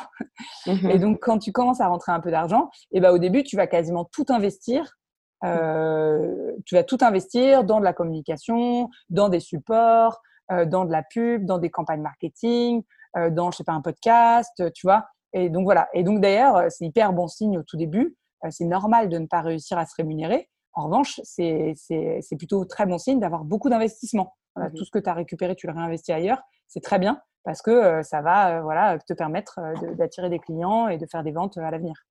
Alors, c'est une bonne transition sur les formations, euh, les, compétences techniques et les formations, c'est-à-dire qu'il faut aussi avoir une compétence comptabilité, euh, financière, etc. Comment toi tu as fait? Est-ce qu'il y a des formations que tu recommandes pour les gens qui veulent se lancer dans un projet similaire? Alors, il y a beaucoup de programmes d'accompagnement. Typiquement, moi, je suis passée par la BGE Paris. Donc, c'est un, accompagnement au sein de, la ville de Paris ou d'Île-de-France, je crois c'est un peu plus large, et qui va accompagner des entrepreneurs, euh, des entrepreneuses euh, sociaux, donc qui ont des sujets euh, euh, qui veulent, qui œuvrent pour un monde meilleur entre guillemets, et donc qui va les accompagner et qui va leur proposer tout un tas de formations. Typiquement, mmh. moi, j'ai suivi des formations sur la gestion financière, sur quel statut je voulais avoir, quel était le meilleur statut par rapport à mes objectifs de vente, par rapport à ma rentabilité, par rapport à mon business model, etc. et puis par rapport à ce que tu veux faire, parce que tu as aussi, d'un point de vue philosophique, hein, comment est-ce que tu entre, comment est-ce que tu entrevois ton entreprise. Moi, par exemple, j'ai décidé euh, de faire partie d'une coopérative d'activité d'emploi. C'est une une coopérative où il y a 200 entrepreneurs. Et mmh. aujourd'hui, le chiffre d'affaires que je fais est en partie reversé au fait d'aider d'autres entrepreneurs à, grandir et que moi je mmh. trouve très chouette. donc voilà, j'aime beaucoup cette idée-là. Mmh et donc, c'est important philosophiquement de réfléchir un peu à ça. Est-ce que tu as envie de créer une SA, une SAS, une, une, SASU, une coopérative Voilà, qu'est-ce que tu veux faire de l'argent qui va être généré? Comment tu veux le répartir entre les gens qui travailleront, etc. Donc ça, c'est important. Et donc, tu as les programmes d'accompagnement. Après, moi, je me suis fait accompagner. J'ai eu la chance de, faire une école de commerce et, et du coup, il y avait un incubateur dans mon école. Alors, j'ai été accompagnée par cet incubateur. Il s'avère que avoir trop d'accompagnement en même temps, c'est pas forcément euh, une bonne idée parce qu'en fait, on ne sait plus où donner de la tête. Euh, en fait, finalement, les, incubateurs proposent sensiblement des, sensibilisations et des ateliers similaires. Donc, euh, moi, je dirais, vaut mieux investir un peu toute son énergie à un endroit plutôt qu'à plusieurs. Et en l'occurrence, par exemple, mon incubateur de mon école, je suis beaucoup moins allée parce que j'avais pas le temps et que j'étais beaucoup dans l'autre. Donc voilà. Et puis après, moi aujourd'hui, j'ai choisi euh, encore donc euh, d'être dans cette coopérative pour de multiples raisons. Déjà parce que j'aime le, projet de cette coopérative, et puis après parce que ça me ça me libère de, de mille choses et que c'est vraiment très agréable et que dans cette coopérative, je ne fais pas moi, je, fais un suivi. Donc euh, d'ailleurs, je suis accompagnée par quelqu'un qui m'aide à suivre mes chiffres, mes entrées, mes sorties, euh, mon salaire, euh, mes notes de frais et tout un tas de choses administratives. mais c'est pas moi qui vais régler mes fournisseurs moi-même, enfin qui vais faire les virements de mes pour payer mes factures. C'est pas moi qui vais gérer ma fin de mois. C'est pas moi qui vais gérer ma fiche de paye. Enfin voilà. Et donc eux, ils vont gérer, ils vont s'occuper de la gestion. Euh, euh, vraiment, euh, ils vont être un peu dans le dur de la gestion de, mon entreprise. Et donc ça, c'est de mon.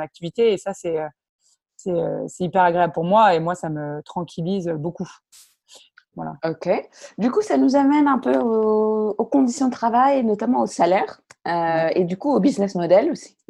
Donc, qu'est-ce que tu peux, je pense que pour une personne qui, qui se projette dans, dans, un projet similaire, il y a toute une question de comment je fais pour démarrer quand j'ai aucun revenu, tu vois. comment tu as procédé pour ça? Ensuite, après, euh, pour démarrer, donc, comme tu dis, il faut des compétences commerciales, mais après, comment on établit un business model? Quel est en trois mots ton business model, même si on a bien compris que c'était de la rémunération par les formations, mais tu as aussi parlé par exemple de formation au grand public. Donc est-ce qu'il y a l'idée qu'il y ait certaines formations payantes et d'autres peut-être euh, moins chères ou voire gratuites, je ne sais pas. Voilà, toute cette question de l'argent et comment on fait pour se financer euh, dans un projet pareil. Bah, je commence par ta dernière question sur euh, les, notre business model à nous. Donc nous, pour l'écrire déjà en gros, bah, je me suis fait accompagner à plein de moments par euh, mes différents euh, euh, programmes d'accompagnement sur le business model. Donc ça, c'était, j'ai été accompagnée à, plein de moments là-dessus. Donc j'ai travaillé régulièrement grâce à des personnes qui m'ont aidé à réfléchir, qui m'ont posé les bonnes questions sur comment est-ce que je pouvais le construire. donc voilà, moi je me suis fait accompagner là-dessus, même si en ayant fait une école de commerce, j'avais quand même des idées. après, aujourd'hui, pour parler pour parler rentabilité, en gros, moi, je me dis, OK, combien, enfin, qu'est-ce que je veux, euh, combien je veux avoir comme salaire? OK, ça nécessite, euh, imaginons par exemple, au début, je veux me faire un petit salaire, je vais être entre, je vais être à 1500 euros, 1500 euros. Et donc, je multiplie par deux, je me dis, OK, 1500 euros, c'est à peu près 3000 euros de, de chiffre d'affaires. que je vais devoir, puisque du coup, on comptabilise toutes les charges là-dedans. Et donc, les, pour me payer 1500 tu As des, tu as des formateurs, tu disais. Donc, il n'y a pas que ton salaire. Oui, oui, il n'y a pas que mon salaire. Donc, on va se dire, euh, tiens, je veux me payer 1500 euros, donc ça fait 3000 euros de chiffre d'affaires. Mmh. Ensuite, je pense que je vais investir par mois au moins 1000 euros, voire un peu plus. on va dire 2000 euros. Je vais investir 2000 euros en campagne marketing, euh, en communication, euh, en, en, accompagnement tout genre. voilà. Des gens qui vont refaire mes supports pour qu'ils soient plus jolis, en graphisme. Là, en l'occurrence, en l'occurrence un, un maquettiste qui fait les maquettes de mon site. plein de choses on va se dire, tiens, je vais investir par mois, euh, allez, 2000 euros. Donc, ça fait 3000 euros de salaire, 2000 euros d'investissement, plus je vais avoir des notes de frais, mes repas, euh, euh, je ne sais pas si je dois prendre le train pour les faire une formation dans le sud, etc., etc. les, des, logiciels, le logiciel Canva, parce qu'à un moment, je l'avais, il était payant, etc., etc. Donc tout ça, on va dire, allez, c'est à peu près 600 euros. Donc j'ai 3 000 euros de salaire, 2 000 euros d'investissement, 600 euh, euros, et plus euh, le fait de potentiellement faire appel à des formatrices à qui je vais reverser euh, des fonds. Et donc tout ça, on va dire, je sais pas, là par exemple, au mois de on, se dit ça fait à peu près je sais pas je sais pas combien euh, vaut le dernier la dernière le dernier poste mais donc imaginons je me dis bah il faut que je fasse 7000 euros de chiffre d'affaires pour mhm. pouvoir reverser tout cet argent et donc là je vais me dire ok bah 7000 euros comment je fais pour l'atteindre? Mm. là c'est vraiment ce que moi je me dis aujourd'hui et mhm. je me dis bah 7000 euros ça représente par exemple euh, 7 matinées de formation mm. Donc, ça peut être une manière de, de, comptabiliser. Donc, je me dis, OK, pour atteindre mon chiffre d'affaires, il faut que je fasse 7 matinées de formation. OK. Et pour obtenir cette matinées de formation, est-ce qu'il faut que j'ai 7 clients, 3 clients, 2 clients? Mm. Et une fois que je me suis posé cette question-là, je me dis, OK, bon, bah, si 7 matinées de formation, c'est, je dis un peu n'importe quoi, c'est deux clients à qui j'ai vendu euh, l'un, euh, l'une, euh, quatre formations et l'autre trois. OK, bah, deux clients, pour en obtenir deux, il faut peut-être que j'ai 10 prospects. Mm. Et pour avoir 10 prospects, il faut que j'ai contacté au moins 20 personnes. Et donc voilà. Et donc je me dis, ok, bon, et bah du coup, il va falloir que je contacte 20 personnes sur LinkedIn. Euh, ensuite, parmi ces 20, il y en aura 10 qui me répondront, et parmi ces 10, j'aurai deux clients. Mhm. Donc ça, c'est un peu euh, la manière de quantifier. Mhm. Mais sur ton business model, je voulais dire, il y a des types de formations. Est-ce que tu as des formations gratuites, des formations payantes? Ouais. Et du coup, plus généralement. Mhm. Ouais, plus généralement, pour les formations, euh, en gros, tu vas avoir des. Mm, bah, en gros, toutes nos formations qu'on fait en, en, entreprise, elles sont rentables. Il n'y en a mhm. aucune qui n'est pas rentable. Euh, bien sûr, euh, celles que je fais moi-même sont encore plus rentables que les autres, puisque je ne reverse rien aux formatrices. Euh, mais quand je, je, travaille, alors du coup, d'un point de vue euh, business model, en gros, quand moi je fais une formation et qu'il y a une formatrice extérieure, une indépendante qui travaille pour moi, qui va faire la formation, on fait 50-50. Donc, c'est 50% pour Equiwork et 50% pour la formatrice. Euh, quand il y a deux formatrices, c'est un tiers, un tiers, un tiers. Un tiers la première formatrice, un tiers la deuxième, un tiers Equiwork. Euh, et quand je suis toute seule, bah, c'est 100% Equiwork. Euh, voilà pour, pour le, les formations. après, bah, donc du coup, toutes nos formations en entreprise, elles vont, tu vois, elles vont, ça va à peu près de 500 euros, on va dire, c'est à peu près le plus bas, jusqu'à 3000 euros la journée. Quand tu as deux formatrices, par exemple, 500 euros, tu vois, ça va être plutôt pour euh, une session qui va durer une heure ou une heure trente. Euh, voilà. Et après, euh, toutes nos formations B2C, elles sont payantes parce que pour nous, c'est hyper important de, de, ne pas brader le savoir. Parce que pour mmh le coup, dans ces formations, on donne beaucoup de, on donne beaucoup de choses, même si on ne donne pas autant que quand on est en entreprise et on donne des choses différentes.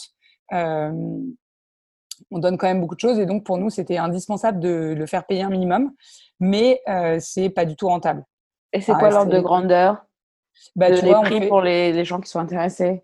Ouais, Alors du coup, en B2C, en gros, on fait des formations qui vont de 25 euros pour les étudiants et demandeurs d'emploi à 35 euros. Et mmh. tu vois, il y a 10 personnes qui viennent à chaque formation et à chaque fois, on est deux formatrices. Donc mmh. au maximum, on gagne 420 euros et mmh. tu le divises par deux. Enfin, tu devrais le diviser par trois selon mon business model, puisqu'il y a mhm. Equiwork, la première formatrice, la deuxième. Mhm. Donc, du coup, c'est de toute façon des formations qui, pour nous, sont très, très peu rentables, parce que payer mhm. une formatrice 210 euh, euros euh, sur une formation de 2h30, c'est vraiment, vraiment très. Donc, vous n'avez pas, vous avez pas euh, vocation à étendre le segment B2C B2C non. pour les particuliers, pour les personnes qui ne savent pas. Ouais, alors le, le B2C, on l'a créé pour deux choses. Euh, la première, c'est parce que ça va avec notre raison d'être qui est de sensibiliser le plus largement possible. Mm. Et donc, d'être que dans les entreprises, bah, c'était entre guillemets limitant euh, dans les entreprises ou dans les organisations publiques. Et euh, donc, c'était répondre à notre raison d'être. Et, et, la deuxième chose, c'était que c'était aussi une manière de nous faire connaître potentiellement. Mmh euh, et, donc, c'était, c'était les deux raisons. Mais euh, on n'a pas vocation à créer plus que ça. De, ou en tout cas, si on crée des dispositifs grand public, je pense qu'on va probablement changer notre modèle et on va faire des choses accessibles à plus de monde, parce que là, on n'a que 15 euh, personnes par session, même 12, 12 personnes par session. on va faire des choses qui sont peut-être plus courtes, mais accessibles à beaucoup plus de personnes. Et qui sera peut-être plus rentable en termes de, de temps, etc. Ou digital peut-être. Bon. Bah, de toute façon, c'est déjà digital. Ah, d'accord. Mais il y a quand même des formatrices. Mais il y a des formatrices, ouais, c'est ah, distanciel, mais, mais il y a des formateurs et des formatrices. Mmh. Mais c'est vrai qu'on pourrait faire quelque chose de totalement digital aussi. Mmh. Après, euh, après, il y a ça. Et oui, ce que j'allais dire aussi, c'est que dans, dans notre, euh, dans notre euh, pareil, enfin, aligné avec la raison d'être, on a décidé de reverser une partie de nos fonds à une association qui, elle, euh, va dans les écoles, dans les collèges, dans les lycées, etc. Parce que ça, nous, on peut pas le faire. Ça coûte, euh, mmh. ça nous coûte trop en temps, en énergie, et ça rapporte très très peu. Tu vois, c'est genre 10 euros de l'heure quand tu es en, en collège ou en lycée. Et pour nous, c'est pas possible aujourd'hui, en tout cas, tel qu'on est organisé. Donc, on va reverser une partie de notre chiffre d'affaires euh, à des associations qui font ce job-là. Mmh ok. Donc ça, c'était pour la partie argent. Euh, du coup, le chiffre d'affaires aujourd'hui, c'est combien? Si tu, si c'est... Ouais. Euh, bah, du coup, le chiffre d'affaires de cette année, on est à minimum 50 000 euros. Mmh. on espère un peu plus et plutôt, j'aimerais bien qu'on soit à 60-70 000. Ce serait mmh. chouette. Et, euh, et, voilà, et c'est plutôt une bonne année parce qu'on a eu un, un, vrai bon début d'année, puis après on a eu un arrêt net, donc mmh on n'a fait aucune vente entre euh, entre mi-mars et euh, septembre. Mmh. On a fait allez, deux formations qui se battaient en duel, euh, donc du coup faire ce chiffre d'affaires finalement c'est c'est une très chouette. Voilà. Top. Ok. Alors, sur les autres aspects de, des conditions de travail, je pense que quand on est évidemment entrepreneur, il y a toute une, question du stress et aussi de gérer l'équilibre vie privée, vie professionnelle. Est-ce que tu peux nous en dire un peu plus là-dessus? Ouais, euh, bah, du coup, euh, équilibre vie pro, vie perso. Au début, je trouve que hum, bah, au début, je gérais très mal. Euh, je bossais d'ailleurs beaucoup trop, alors qu'en fait, au début, à la création, Bien sûr que c'est là où on travaille beaucoup, mais en fait, c'est plutôt la deuxième et troisième année où on travaille beaucoup parce qu'on a des clients. Alors qu'au début, on n'en a pas. Euh, donc, euh, au début, on va les chercher. Mais en fait, ça prend du temps de créer tes produits, ta communication, tes dispositifs. En fait, tout ça, c'est lent. Enfin, c'est un process lent. D'ailleurs, pour répondre à ta question de tout à l'heure de qu'est-ce qu'on fait quand on a zéro argent, bah, je pense que quand on a zéro argent, on fait plusieurs choses en même temps. En fait on fait peut-être un, job à temps partiel qui nous rapporte un minimum de sécurité, ou alors on a la chance d'avoir euh, des proches qui peuvent, euh, entre guillemets, nous subventionner, euh, enfin nous, nous, donner un peu d'argent pour vivre pendant qu'on crée ce qu'on a à créer. Mais donc ouais, au début, en fait, je pense que c'est vraiment au début où il faut pas lésiner sur le fait de partir quand on peut en week-end ou en vacances si on a la chance de pouvoir le faire et de prendre du temps pour soi d'aller euh, faire ce qu'on aime, euh, écouter de la musique, faire du sport, euh, marcher dans la rue, faire mmh. du vélo. C'est marrant ce que tu dis parce qu'on se dirait l'inverse intuitivement. au début, il faut se donner à fond, à 100% pour que ça décolle le plus vite possible. Et après, on peut aller en vacances. Non, c'est le. le... Bah, en fait, il faut travailler un minimum pour que ça avance. Mais en fait, les choses sont lentes. Donc, mmh. les, les, choses se processent pas à la vitesse de la lumière. Donc, toi-même, si tu as envie de créer une formation pertinente, etc., ça sert à rien de passer trois jours non-stop sans euh, voir le jour à créer tes objectifs, ton déroulé, ton support, etc. En fait, il faut, euh, en fait, c'est une. En fait, quand on est entrepreneur, pour moi, si on va pas s'alimenter de ce qui se passe ailleurs, on meurt. Donc, il faut sortir, écouter, regarder ce que font les autres et surtout arrêter de, pas, bien sûr, il faut parler de ce qu'on fait, mais il faut aussi beaucoup s'intéresser à ce qui se passe à l'extérieur parce que c'est ça qui nous nourrit en fait. Mmh et c'est le fait d'avoir de l'espace ailleurs qui va nous rendre plus créatifs quand on sera derrière notre PC. Mmh Alors que quand on est derrière son PC euh, 8 heures de suite, qu'au début on fait zéro vente, euh, qu'on a du mal à croire en notre projet parfois. Parfois, on se dit ah, mais en fait c'est naze, euh, etc. Euh, bah, il faut en fait aller euh, se nourrir d'autres choses, de choses qui nous font du bien, qui nous rendent heureux et qui nous alimentent sur notre sujet et sur d'autres choses et qui peuvent nous ouvrir un peu, euh, euh, qui, qui, qui, nous alimentent. Quoi. Donc au début, je pense que par exemple, ne pas prendre de vacances au début, no way, ça n'a pas de sens. Moi, c'est ce que j'ai fait, mais c'est débile parce qu'à l'époque, j'avais pas de clients en fait. Donc, euh, et aujourd'hui, d'ailleurs, je prends des vacances. Je check euh, mes, mails pour savoir si j'ai des opportunités, des demandes euh, auxquelles je réponds pendant mes vacances. Mais ça veut dire aujourd'hui, je réponds à des demandes vides, donc ça veut dire euh, me mettre deux heures ou trois heures grand max sur mon ordinateur, envoyer la demande et puis retourner à mes vacances. Donc, euh, et puis parfois, des clients, euh, s'ils vous ils t'envoient une demande un mercredi, euh, que tes, tes, vacances se terminent dimanche, et bah t'attends lundi, puis tu leur réponds lundi, quoi. Donc, donc, donc ouais, donc je pense qu'au début, c'est très bien d'être à fond. Et moi, je pense que c'est indispensable d'avoir une routine de travail, de euh, c'est pas obligé que ce soit une routine de travail comme on les, comme on les connaît, hein, de, de, 9h à 17h ou de 9h à 18h, mais chacun sa, sa manière de travailler régulièrement. Ça, c'est sûr que c'est hyper important. Mais en fait, c'est un marathon l'entrepreneuriat. C'est pas une course de vitesse. Donc la première année, c'est tout sauf un sprint. C'est vraiment, on est tout de suite dans un marathon. Donc ça sert à rien d'aller à 40 km heure. Euh, par contre, il faut aller à 10 tout le temps. Et, euh, et voilà. Et, et du coup, euh, tu vas pouvoir finir ton marathon euh, sans être complètement cramé. et, et, voilà. C'est vraiment important de se dire, en fait, ça sert à rien de, de faire un sprint au départ. Il faut tout de suite se mettre en mode marathon, prendre son rythme, arriver à respirer euh, et, et, tout de suite avoir des habitudes de, de, choses qui nous font du bien, qui nous rendent heureux et heureuses, etc. Et, et c'est comme ça qu'on qu tient dans la durée. Et après, le problème vient plutôt, à mon avis, de quand on commence à avoir des clients. Là, mmh. c'est un vrai problème. Mmh. Parce que quand on a, euh, par exemple, moi, cette semaine, j'avais euh, euh, je suis allée à un festival pour faire un peu de communication, de publicité. Ensuite, euh, j'avais deux formations dans la semaine, euh, dont une qui se terminait tard le lundi soir. J'avais trois appels d'offres en même temps. Mmh. Là, c'était ingérable. Mmh. Et, et, donc, j'ai trouvé ça très dur. Et, et mais voilà, alors aussi une chose importante, c'est de ne pas de passer sa journée. Alors moi, je fais très très souvent ça. Je repriorise en permanence. C'est-à-dire mmh. que euh, il faut pas, euh, il faut, il faut être à l'aise avec le fait d'annuler des choses parce que justement, je, mets beaucoup de temps, euh, enfin, j'investis beaucoup de temps à rencontrer des gens, à parler, à échanger, etc. Et moi, je suis à l'aise de leur dire l'avant-veille, moi, je suis désolée, finalement, ça va pas être possible. J'ai tel imprévu. on se revoit dans deux semaines ou dans trois semaines. vraiment, faut, faut assumer faire ça. Surtout parce que, en fait, le carburant de ton entreprise, de ta boîte, c'est toi. Donc, si toi, tu euh, n'arrives plus à parler, tu es cramé, tu es fatigué, tu as euh, des cernes qui tombent jusqu'ici, euh, non seulement tu donnes pas envie à tes clients, et puis surtout, tu n'es pas capable de faire le job. Mm. si tu es devant ton PC et que tu tournes comme ça, tu t'effondres toutes les minutes, ouais. ça ne fonctionne pas.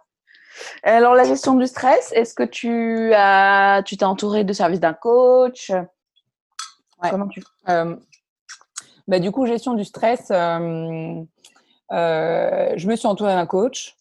Euh, je me suis aussi entourée d'une psy à une époque qui m'avait euh, fait du bien parce que j'avais plein de choses à déposer qui n'étaient pas de l'ordre du coach parce que le coach, c'est vrai qu'il est c'est bien, c'est quelqu'un qui va nous booster. on va à l'époque, moi justement, quand j'avais été voir mon coach, j'avais surtout, euh, c'était pas forcément le stress que j'avais géré, j'avais géré le fait que je prenais plus de plaisir parce que j'étais euh, dans beaucoup trop de contraintes euh, et puis je, je m'alimentais plus justement en choses qui me nourrissaient euh, et qui me faisaient du bien. Et donc j'ai pu identifier ça avec lui.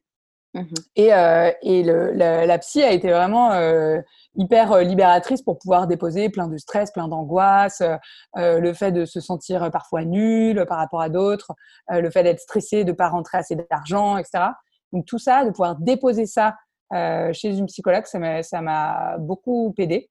Euh, et puis je trouve que les, enfin en tout cas moi j'avais eu la chance d'avoir une psy qui était assez compréhensive par rapport à ma situation financière et qui était capable de d'adapter son tarif pour que je puisse venir la voir euh, tout mmh en respectant mes moyens quoi. Mmh Donc euh, voilà et après moi j'ai le confinement m'a permis de commencer à méditer. Alors, je méditais déjà avant mais j'ai beaucoup médité pendant le confinement et euh, méditer à savoir beaucoup travailler sur ma respiration et sur le fait d'être consciente euh, le plus possible dans ma vie.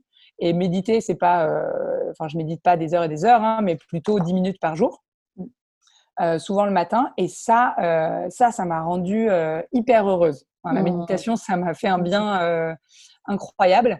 et, et c'est vrai que j'utilise maintenant des techniques de, de respiration avant des rendez-vous commerciaux importants, avant des, des formations avec des, des, des, grands enjeux, des choses comme ça. Euh, je vais utiliser ça pour, euh, pour gérer le stress. Et après, euh, bon, bah, il n'y a pas de secret. Je pense que plus on a d'expérience, plus on gagne d'argent, plus on a des retours positifs sur ce qu'on fait et plus on gagne en, sérénité. Et puis après, il n'y a pas de secret non plus. Si on a une vie personnelle pourrie, au sens où si on, on, la nourrit pas, on fait pas attention à sa vie personnelle, euh, qu'on dort pas assez, qu'on s'alimente pas bien, euh, qu'on fait pas de sport, etc., euh, bah, c'est hyper plus dur de gérer le stress en fait, mmh parce que mmh euh, parce qu'on est déjà bancal. Alors que quand on est on est on est en forme, on a bien dormi et tout ça, c'est beaucoup plus facile de se reprendre, de, de trouver, d'avoir les quelques outils de respiration qui vont bien ou des quelques techniques mmh de calme, de retour au calme, etc. et du coup, on les met en place beaucoup plus facilement. Alors, Dernier sujet sur la condition de travail, puis après on passe à la suite, c'est sur la diversité. Est-ce que pour toi c'est une réalité le concept d'entrepreneuriat au féminin ou tu trouves que c'est l'entrepreneuriat tout court, il n'y a pas de, distinction à faire? Bah, Je ne sais pas ce que ça veut dire entrepreneuriat au féminin. En revanche, euh, les femmes qui entreprennent euh, ont une... Euh, disons que moi, je ne crois pas aux aptitudes et aux compétences dites de femme ou d'homme. Mhm. Euh, par contre, je crois au fait qu'on est socialisé d'une certaine manière et que du coup, on va pousser certains individus, à savoir les femmes ou les hommes, à développer particulièrement telle ou telle compétence ou aptitude. Euh, par contre, je crois profondément au fait qu'il existe, comme partout ailleurs, euh, un certain sexisme qui s'exerce envers les femmes qui entreprennent, et notamment dû au fait que entreprendre aujourd'hui, c'est plutôt une activité qui va faire appel de manière assez inconsciente à des qualités qu'on pense dites d'hommes.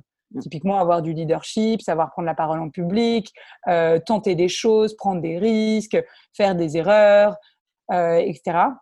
Et qui sont plutôt des compétences qu'on va associer aux hommes. Euh, donc, du coup, moi, ce que je dirais, c'est qu'il n'existe pas une manière d'entreprendre typiquement féminine. Par contre, il existe des parcours mmh de femmes entrepreneurs plus complexes mmh.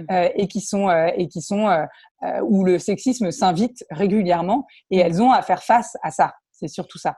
Et effectivement, il va y avoir, notamment, il va y avoir des personnes qui vont projeter le fait qu'on n'est pas capable de prendre des décisions difficiles, euh, qu'on n'est pas capable de faire telle ou telle euh, chose euh, qui sont très techniques. J'ai beaucoup d'amis qui sont entrepreneuses dans des domaines très techniques et où on s'adresse uniquement à leurs associés hommes quand il s'agit de, parler justement technique, etc. Alors, comment tu as répondu à ce, à ce challenge alors, toi Est-ce que...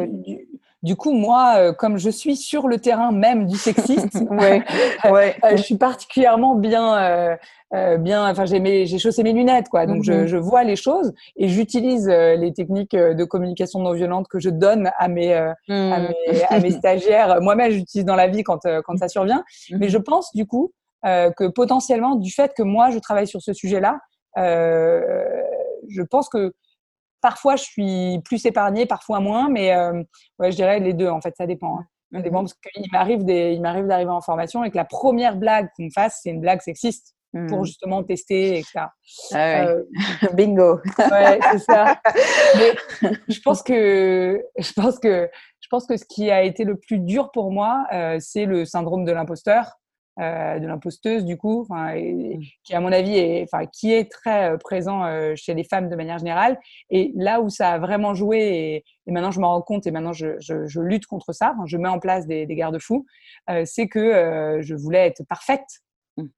Et que donc dans les dans les premiers temps, euh, j'étais pas une experte, quoi. J'étais en mode, euh, je veux devenir l'experte de l'experte de l'experte de l'experte de l'experte. Mmh et, et, ce qui mmh. est très bien parce qu'aujourd'hui, je maîtrise particulièrement mon sujet et, euh, et c'est d'une manière très très fine et qui me permet d'ailleurs de, de, bien former les, les, les, indépendants, les indépendantes qui travaillent avec moi. Mais, euh, mais voilà, je pense que j'ai perdu du temps à ne pas apprendre à vendre, à ne pas apprendre à communiquer. Enfin, Mmh. Du coup, j'ai passé beaucoup de temps et d'énergie à juste devenir une experte. Mmh et mmh c'est typique d'une socialisation féminine où, où, je me disais, mais on va, on va, on va me reprocher de ne pas maîtriser mon sujet, etc. Euh, etc. Donc voilà. Ok. Alors, euh, rapidement, brièvement, les sources de satisfaction et les, et les, points les plus difficiles, même si on en a évoqué pas mal, euh, de ce métier? Euh, les sources de satisfaction, bah, le grand bonheur de voir des gens se déplacer mentalement pendant que tu leur parles, ça mmh. c'est c'est vraiment là tu sais que tu sers. Hein. Mmh. De recevoir des messages de gens qui te disent voilà vous, je, sais que vous avez créé un e-learning pour ma société je l'ai fait il est super merci beaucoup c'est indispensable ça devrait être déployé à tous les salariés enfin ça c'est génial c'est super agréable après, je pense que j'ai un, moi, j'éprouve beaucoup de plaisir à créer des choses. Mmh. Euh, c'est hyper euh, stimulant de créer des nouveaux dispositifs, des nouvelles manières de d'apprendre et de toujours être dans un mode ok comment on va faire pour que eux ils trouvent ça intéressant, qu'ils aient envie de s'intéresser au sujet, qu'ils puissent comprendre ci ça ça. Ça je trouve ça trop cool. Ce côté euh, ingénierie pédagogique de nouveaux dispositifs c'est chouette. Après ce que j'adore aussi c'est vraiment le fait de, de rencontrer plein de gens, mmh. de travailler avec des gens qu'on admire. Ça c'est quand même c'est quand même une chance incroyable mmh. pour avoir travaillé pendant des années avec des gens qu'on n'a pas le choix, enfin avec lesquels on n'a pas le choix de bosser. Mmh. euh, aujourd'hui, euh, aujourd'hui, il m'arrive pas de me dire ah je travaille avec un client que je déteste. Ça ne m'arrive pas quoi. Bah, si, dans ce cas, tu travailles plus avec lui en fait. Tu, fais une mission et puis après t'arrêtes en fait. Alors que là. Euh, ça, c'est assez chouette. À la fois d'avoir des clients qu'on apprécie, qui nous ont choisis parce que justement, souvent, et ça, je trouve ça assez agréable dans l'entrepreneuriat, c'est que, en tout cas, particulièrement au moment où j'en suis, c'est-à-dire au début, les, les, personnes sont en mode euh, bah oui, je pense que tu as une compétence, euh, enfin que tu as que, que, vous êtes très compétent dans votre domaine, et en plus j'ai un bon feeling avec toi, et c'est pour ça euh, mhm. que, que, je veux qu'on bosse ensemble. Donc ça c'est cool. Et, et, tu veux que je te dise peut-être les défauts? Ouais. En tout cas, les plus grosses difficultés à anticiper pour quelqu'un qui veut se lancer dans ça. Ouais. Les plus grosses difficultés à anticiper, du coup, je dirais bah, le fait que pendant longtemps, potentiellement, tu ne gagnes pas d'argent pour vivre correctement. Mmh. Donc ça, c'est vraiment un... Enfin, en tout cas, moi, c'est ce qui m'est arrivé. Et donc, d'avoir euh, pendant, euh, là, ça fait trois ans et on a, je commence tout juste à me rémunérer correctement. Donc, ça veut dire euh, avoir deux ans et demi où, où ben, on peut pas, on peut pas, on peut pas vivre sans l'aide de quelqu'un d'autre. Mmh donc ça, c'est, ça, c'est vraiment un gros point noir. Et enfin, en tout cas, à anticiper. Euh, je dirais ça. Après, euh, euh, après oui, un, un, autre, une autre, quelque chose de très dur, c'est la solitude initiale, mmh. euh, de plus travailler dans un open space, de pas avoir de collègues au départ, quand on n'a pas beaucoup de réseau. au tout début, on se sent vraiment seul. Donc, c'est comment je m'organise pour soit travailler avec d'autres dans des espaces de coworking, soit travailler avec d'autres entrepreneurs chez eux, chez moi, etc c'est vraiment s'organiser, euh, je dirais, je dirais vraiment ça, les deux trucs. C'est mmh. euh, au début de ne pas avoir de l'argent pendant longtemps ou pas avoir assez d'argent, entre guillemets. Euh, et puis après, de, se sentir seul. Mmh ok. Et puis, sur la façon dont tu penses évoluer dans ce métier, ce qui rejoint aussi l'idée de l'avenir que tu veux donner à ce projet, quelles sont tes ambitions? Quelles sont mes ambitions pour Equiwork? Mmh. Euh, du coup, euh, en gros, euh, moi, j'ai vraiment envie de, de créer une entreprise qui a mis en place des outils qui permettent de très vite et de manière efficace sensibiliser des gens et surtout former des gens à sensibiliser ou à former d'autres gens. Mmh. Donc, j'ai vraiment vocation à ce que ça puisse être exponentiel. L'idée, c'est mmh pas moi, j'ai pas envie d'avoir trois salariés et euh, de faire le job de, euh, de les de, de, faire en sorte que les trois salariés soient, soient staffés euh, chez différents clients pour faire des formations. Ça m'intéresse pas. J'ai envie d'avoir une action qui, peut, qui puisse se démultiplier. J'ai envie que le savoir se, se transmette, quoi. Qu'on ne soit pas juste là, ah bah nous, on a notre petit savoir, on a notre expertise, on fonctionne très, très bien, on fait un super chiffre d'affaires et puis bah ça. Non, ça, moi, ça c'est pas mon truc. j'ai envie que, j'ai envie que ce soit exponentiel. Donc ça, c'est vraiment, c'est vraiment euh, la vision. Euh, et donc, du coup, ce que je me dis, ce qui serait bien, c'est que d'ici euh, entre 5 et 10 ans, je ne sois pas seule. Parce qu'aujourd'hui, je suis seule salariée, même si je suis entourée d'une quinzaine d'indépendants et d'indépendantes. Mmh du coup, qui est au moins, moi, j'ai envie que quelqu'un d'autre partage la vision. J'ai pas envie d'être seule à la partager. J'ai envie de trouver quelqu'un qui partage cette vision commune et qui puisse, où on puisse la nourrir ensemble et d'avoir peut-être deux, trois salariés euh, qui euh, justement vont gérer euh, toute la communication, la vente, etc. Et continuer à, travailler avec potentiellement des indépendants qui, eux, qu'on va former et qui vont délivrer nos formations, etc. donc l'idée, c'est vraiment d'avoir une expertise très forte sur comment on forme des gens à former, sur, mmh. cette sur, cette, sur ce sujet très sensible. Mmh. et d'avoir tous ces outils-là et de, et de pouvoir les déployer à plusieurs, à une petite équipe. Et d'avoir surtout, moi, ce que j'aimerais, c'est avoir un vrai maillage national euh, d'indépendants et d'indépendantes, d'avoir des gens en Haute-Savoie, à Montpellier, mmh. à Nice, euh, à Paris, à Lille, etc.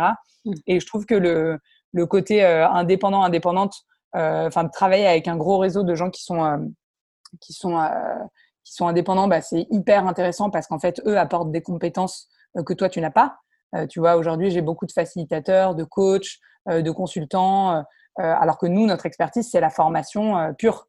Donc mmh ça, c'est hyper intéressant. Et surtout, c'est des gens qui se nourrissent ailleurs d'autres choses. Mmh Donc c'est des slasheurs, des slasheuses qui sont à côté écrivaines, podcasteuses, mmh. facilitateurs, coachs, etc. Donc ça, c'est chouette. Euh, et voilà. Et moi, je pense qu'on a vocation à former des gens et puis ensuite à, à en former d'autres, etc., etc. Enfin, ça, ça, va tourner. Forcément, les gens resteront pas non plus euh, euh, forcément 10 ans euh, chez nous, mais enfin à travailler avec nous. Mais donc, ouais, c'est ça l'idée. Ce serait d'avoir 4-5 personnes en interne, un, ou une associée, euh, et puis euh, avoir un gros réseau d'indépendants de, et d'indépendantes à travers la France entière. Mmh, super. Et alors, mmh dernière question sur l'avenir de ce métier, c'est-à-dire la pratique, comment la pratique de ces formations peut changer? Par exemple, des réglementations. Je ne sais pas si tu dois évidemment suivre le sujet. Est-ce qu'il y a des réglementations qui poussent à ce qu'il y ait plus d'entreprises qui, qui, soient obligées de se former sur ce sujet? Donc, euh, peut-être nous donner un tout, tout, petit rapide aperçu des changements législatifs qui impactent ton, activité. Et aussi les bah, technologies, peut-être. Euh, tu dis que tu utilises la réalité virtuelle, etc. Est-ce qu'il y a d'autres technologies qui peuvent aussi aider, contribuer à ton activité? Ouais. Euh, bah, du coup, concernant les lois, tu sais, c'est ce que je te disais tout à l'heure sur les référents. Euh, le mhm. fait que tu aies des référents en entreprise à partir de plus de 250 salariés, donc ça, ça date de 2019. tu as un référent côté employeur et tu as un référent côté CSE. Donc ça, c'est une obligation légale qui vraiment oblige les entreprises à, avoir un, un, référent, une personne qui va euh, être particulièrement euh, euh, sensibilisé et formé à accompagner les salariés en matière de harcèlement sexuel et d'agissement sexiste. Et puis après, en 2018, il y a une loi, la loi sur le dialogue social, je crois, du nom, et qui a renforcé l'obligation des entreprises en matière de prévention des, du, des violences sexuelles au travail de manière générale et a imposé aux entreprises d'avoir un protocole de signalement. Mmh. Donc, de, de, diffuser euh, et d'informer les salariés euh, en matière de, signalement. Euh, donc voilà, et aussi de prévention et de sanctions. Donc ils sont mmh. obligés aujourd'hui de réellement diffuser des actions de sensibilisation ou de formation auprès de leurs collaborateurs, collaboratrices. et ils sont obligés de sanctionner. ils mmh. doivent, ils se doivent de sanctionner après des enquêtes internes, etc. Est-ce qu'il y a plus dans les tuyaux dont tu es au courant qui pourrait continuer encore à contribuer ou c'est déjà ça, ça, occasionne déjà, déjà pas mal c'est déjà c'est déjà pas mal après tu as aussi le as aussi tout ce qui est euh, relatif à l'égalité femmes-hommes donc les accords les mm. accords professionnels égalité euh, égalité femmes-hommes et euh, l'index donc la, chose obligatoire c'est l'index égalité c'est-à-dire calculer calculer l'écart de salaire entre les femmes et les hommes dans ton entreprise avec différents indicateurs un peu spécifiques euh, selon, euh, enfin, euh, en faisant des focus sur les hauts postes, etc. Mmh. donc ça, c'est à partir de 50 salariés et c'est une obligation légale. Et est-ce que d'ailleurs, tu sais, juste brièvement, ça pourrait même être quelque chose d'accrocheur, c'est bah, combien d'entreprises sont concernées par ces lois et combien ont déjà des formations? Donc en gros, quel est ton, ton, ton, marché, ton marché adressable, si tu veux? Ouais, bah, je dirais 100% des... Ah bon?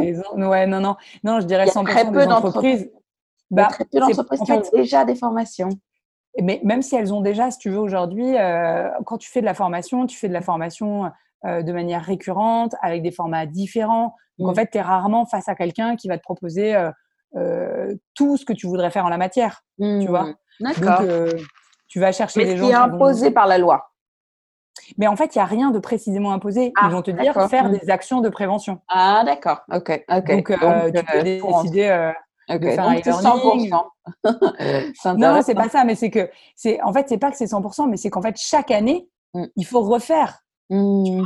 Chaque année, tu vas refaire euh, des actions de sensibilisation. C'est un peu comme euh, c'est un peu comme si tu me parlais du handicap avec mmh. euh, la semaine justement qui est liée qui est liée à la sensibilisation au handicap, qui est plutôt généralement là vers début octobre, mmh. où en fait chaque année les entreprises font de nouvelles actions et parfois elles reprennent leurs mêmes fournisseurs, partenaires de l'année dernière, mais souvent elles vont chercher des nouvelles, des nouveaux dispositifs. Ah, et donc chaque année, si tu veux, en fait, en gros, moi, je me dis, chaque année, tu peux te repositionner auprès d'entreprises qui vont de nouveau réaliser des actions et qui mmh. veulent des nouveaux dispositifs, faire appel à un nouveau fournisseur. Tu vois, par exemple, là, euh, dans, le, dans le secteur public, euh, très régulièrement, ils refont euh, des appels d'offres, des marchés publics pour avoir un nouveau euh, fournisseur ou un nouveau prestataire qui va diffuser des formations et chaque année, il demande des choses différentes. Mm. Oui, alors avant, on avait euh, des comédiens, des comédiennes, maintenant on aimerait un autre dispositif un peu différent. Euh, mm. On était sur quelque chose de théorique, maintenant on veut des choses très pratiques, tu vois, mm. comme ça. Donc il faut aussi te renouveler par la même occasion toi-même. Ah oui, c'est indispensable. De toute façon, je te dirais que n'importe quelle entreprise se doit d'être en permanence renouvelée et que c'est la mort si tu n'évolues pas. Ben voilà, je pense qu'on a fait le tour. Merci beaucoup à toi. Merci beaucoup à toi, Fatih. C'était très enrichissant. Et euh, je pense que ce qu'on fera, c'est qu'on mettra aussi des liens euh, sur notre site pour pouvoir aller plus loin sur le, site des Keywork, sur les programmes d'accompagnement dont tu as parlé, euh, tous les autres aspects pratiques qui peuvent aider des personnes qui ont un, profil similaire au tien ou qui sont intéressées parce que tu fais. Voilà, un très grand merci à toi. Et voilà, c'en est fini pour aujourd'hui.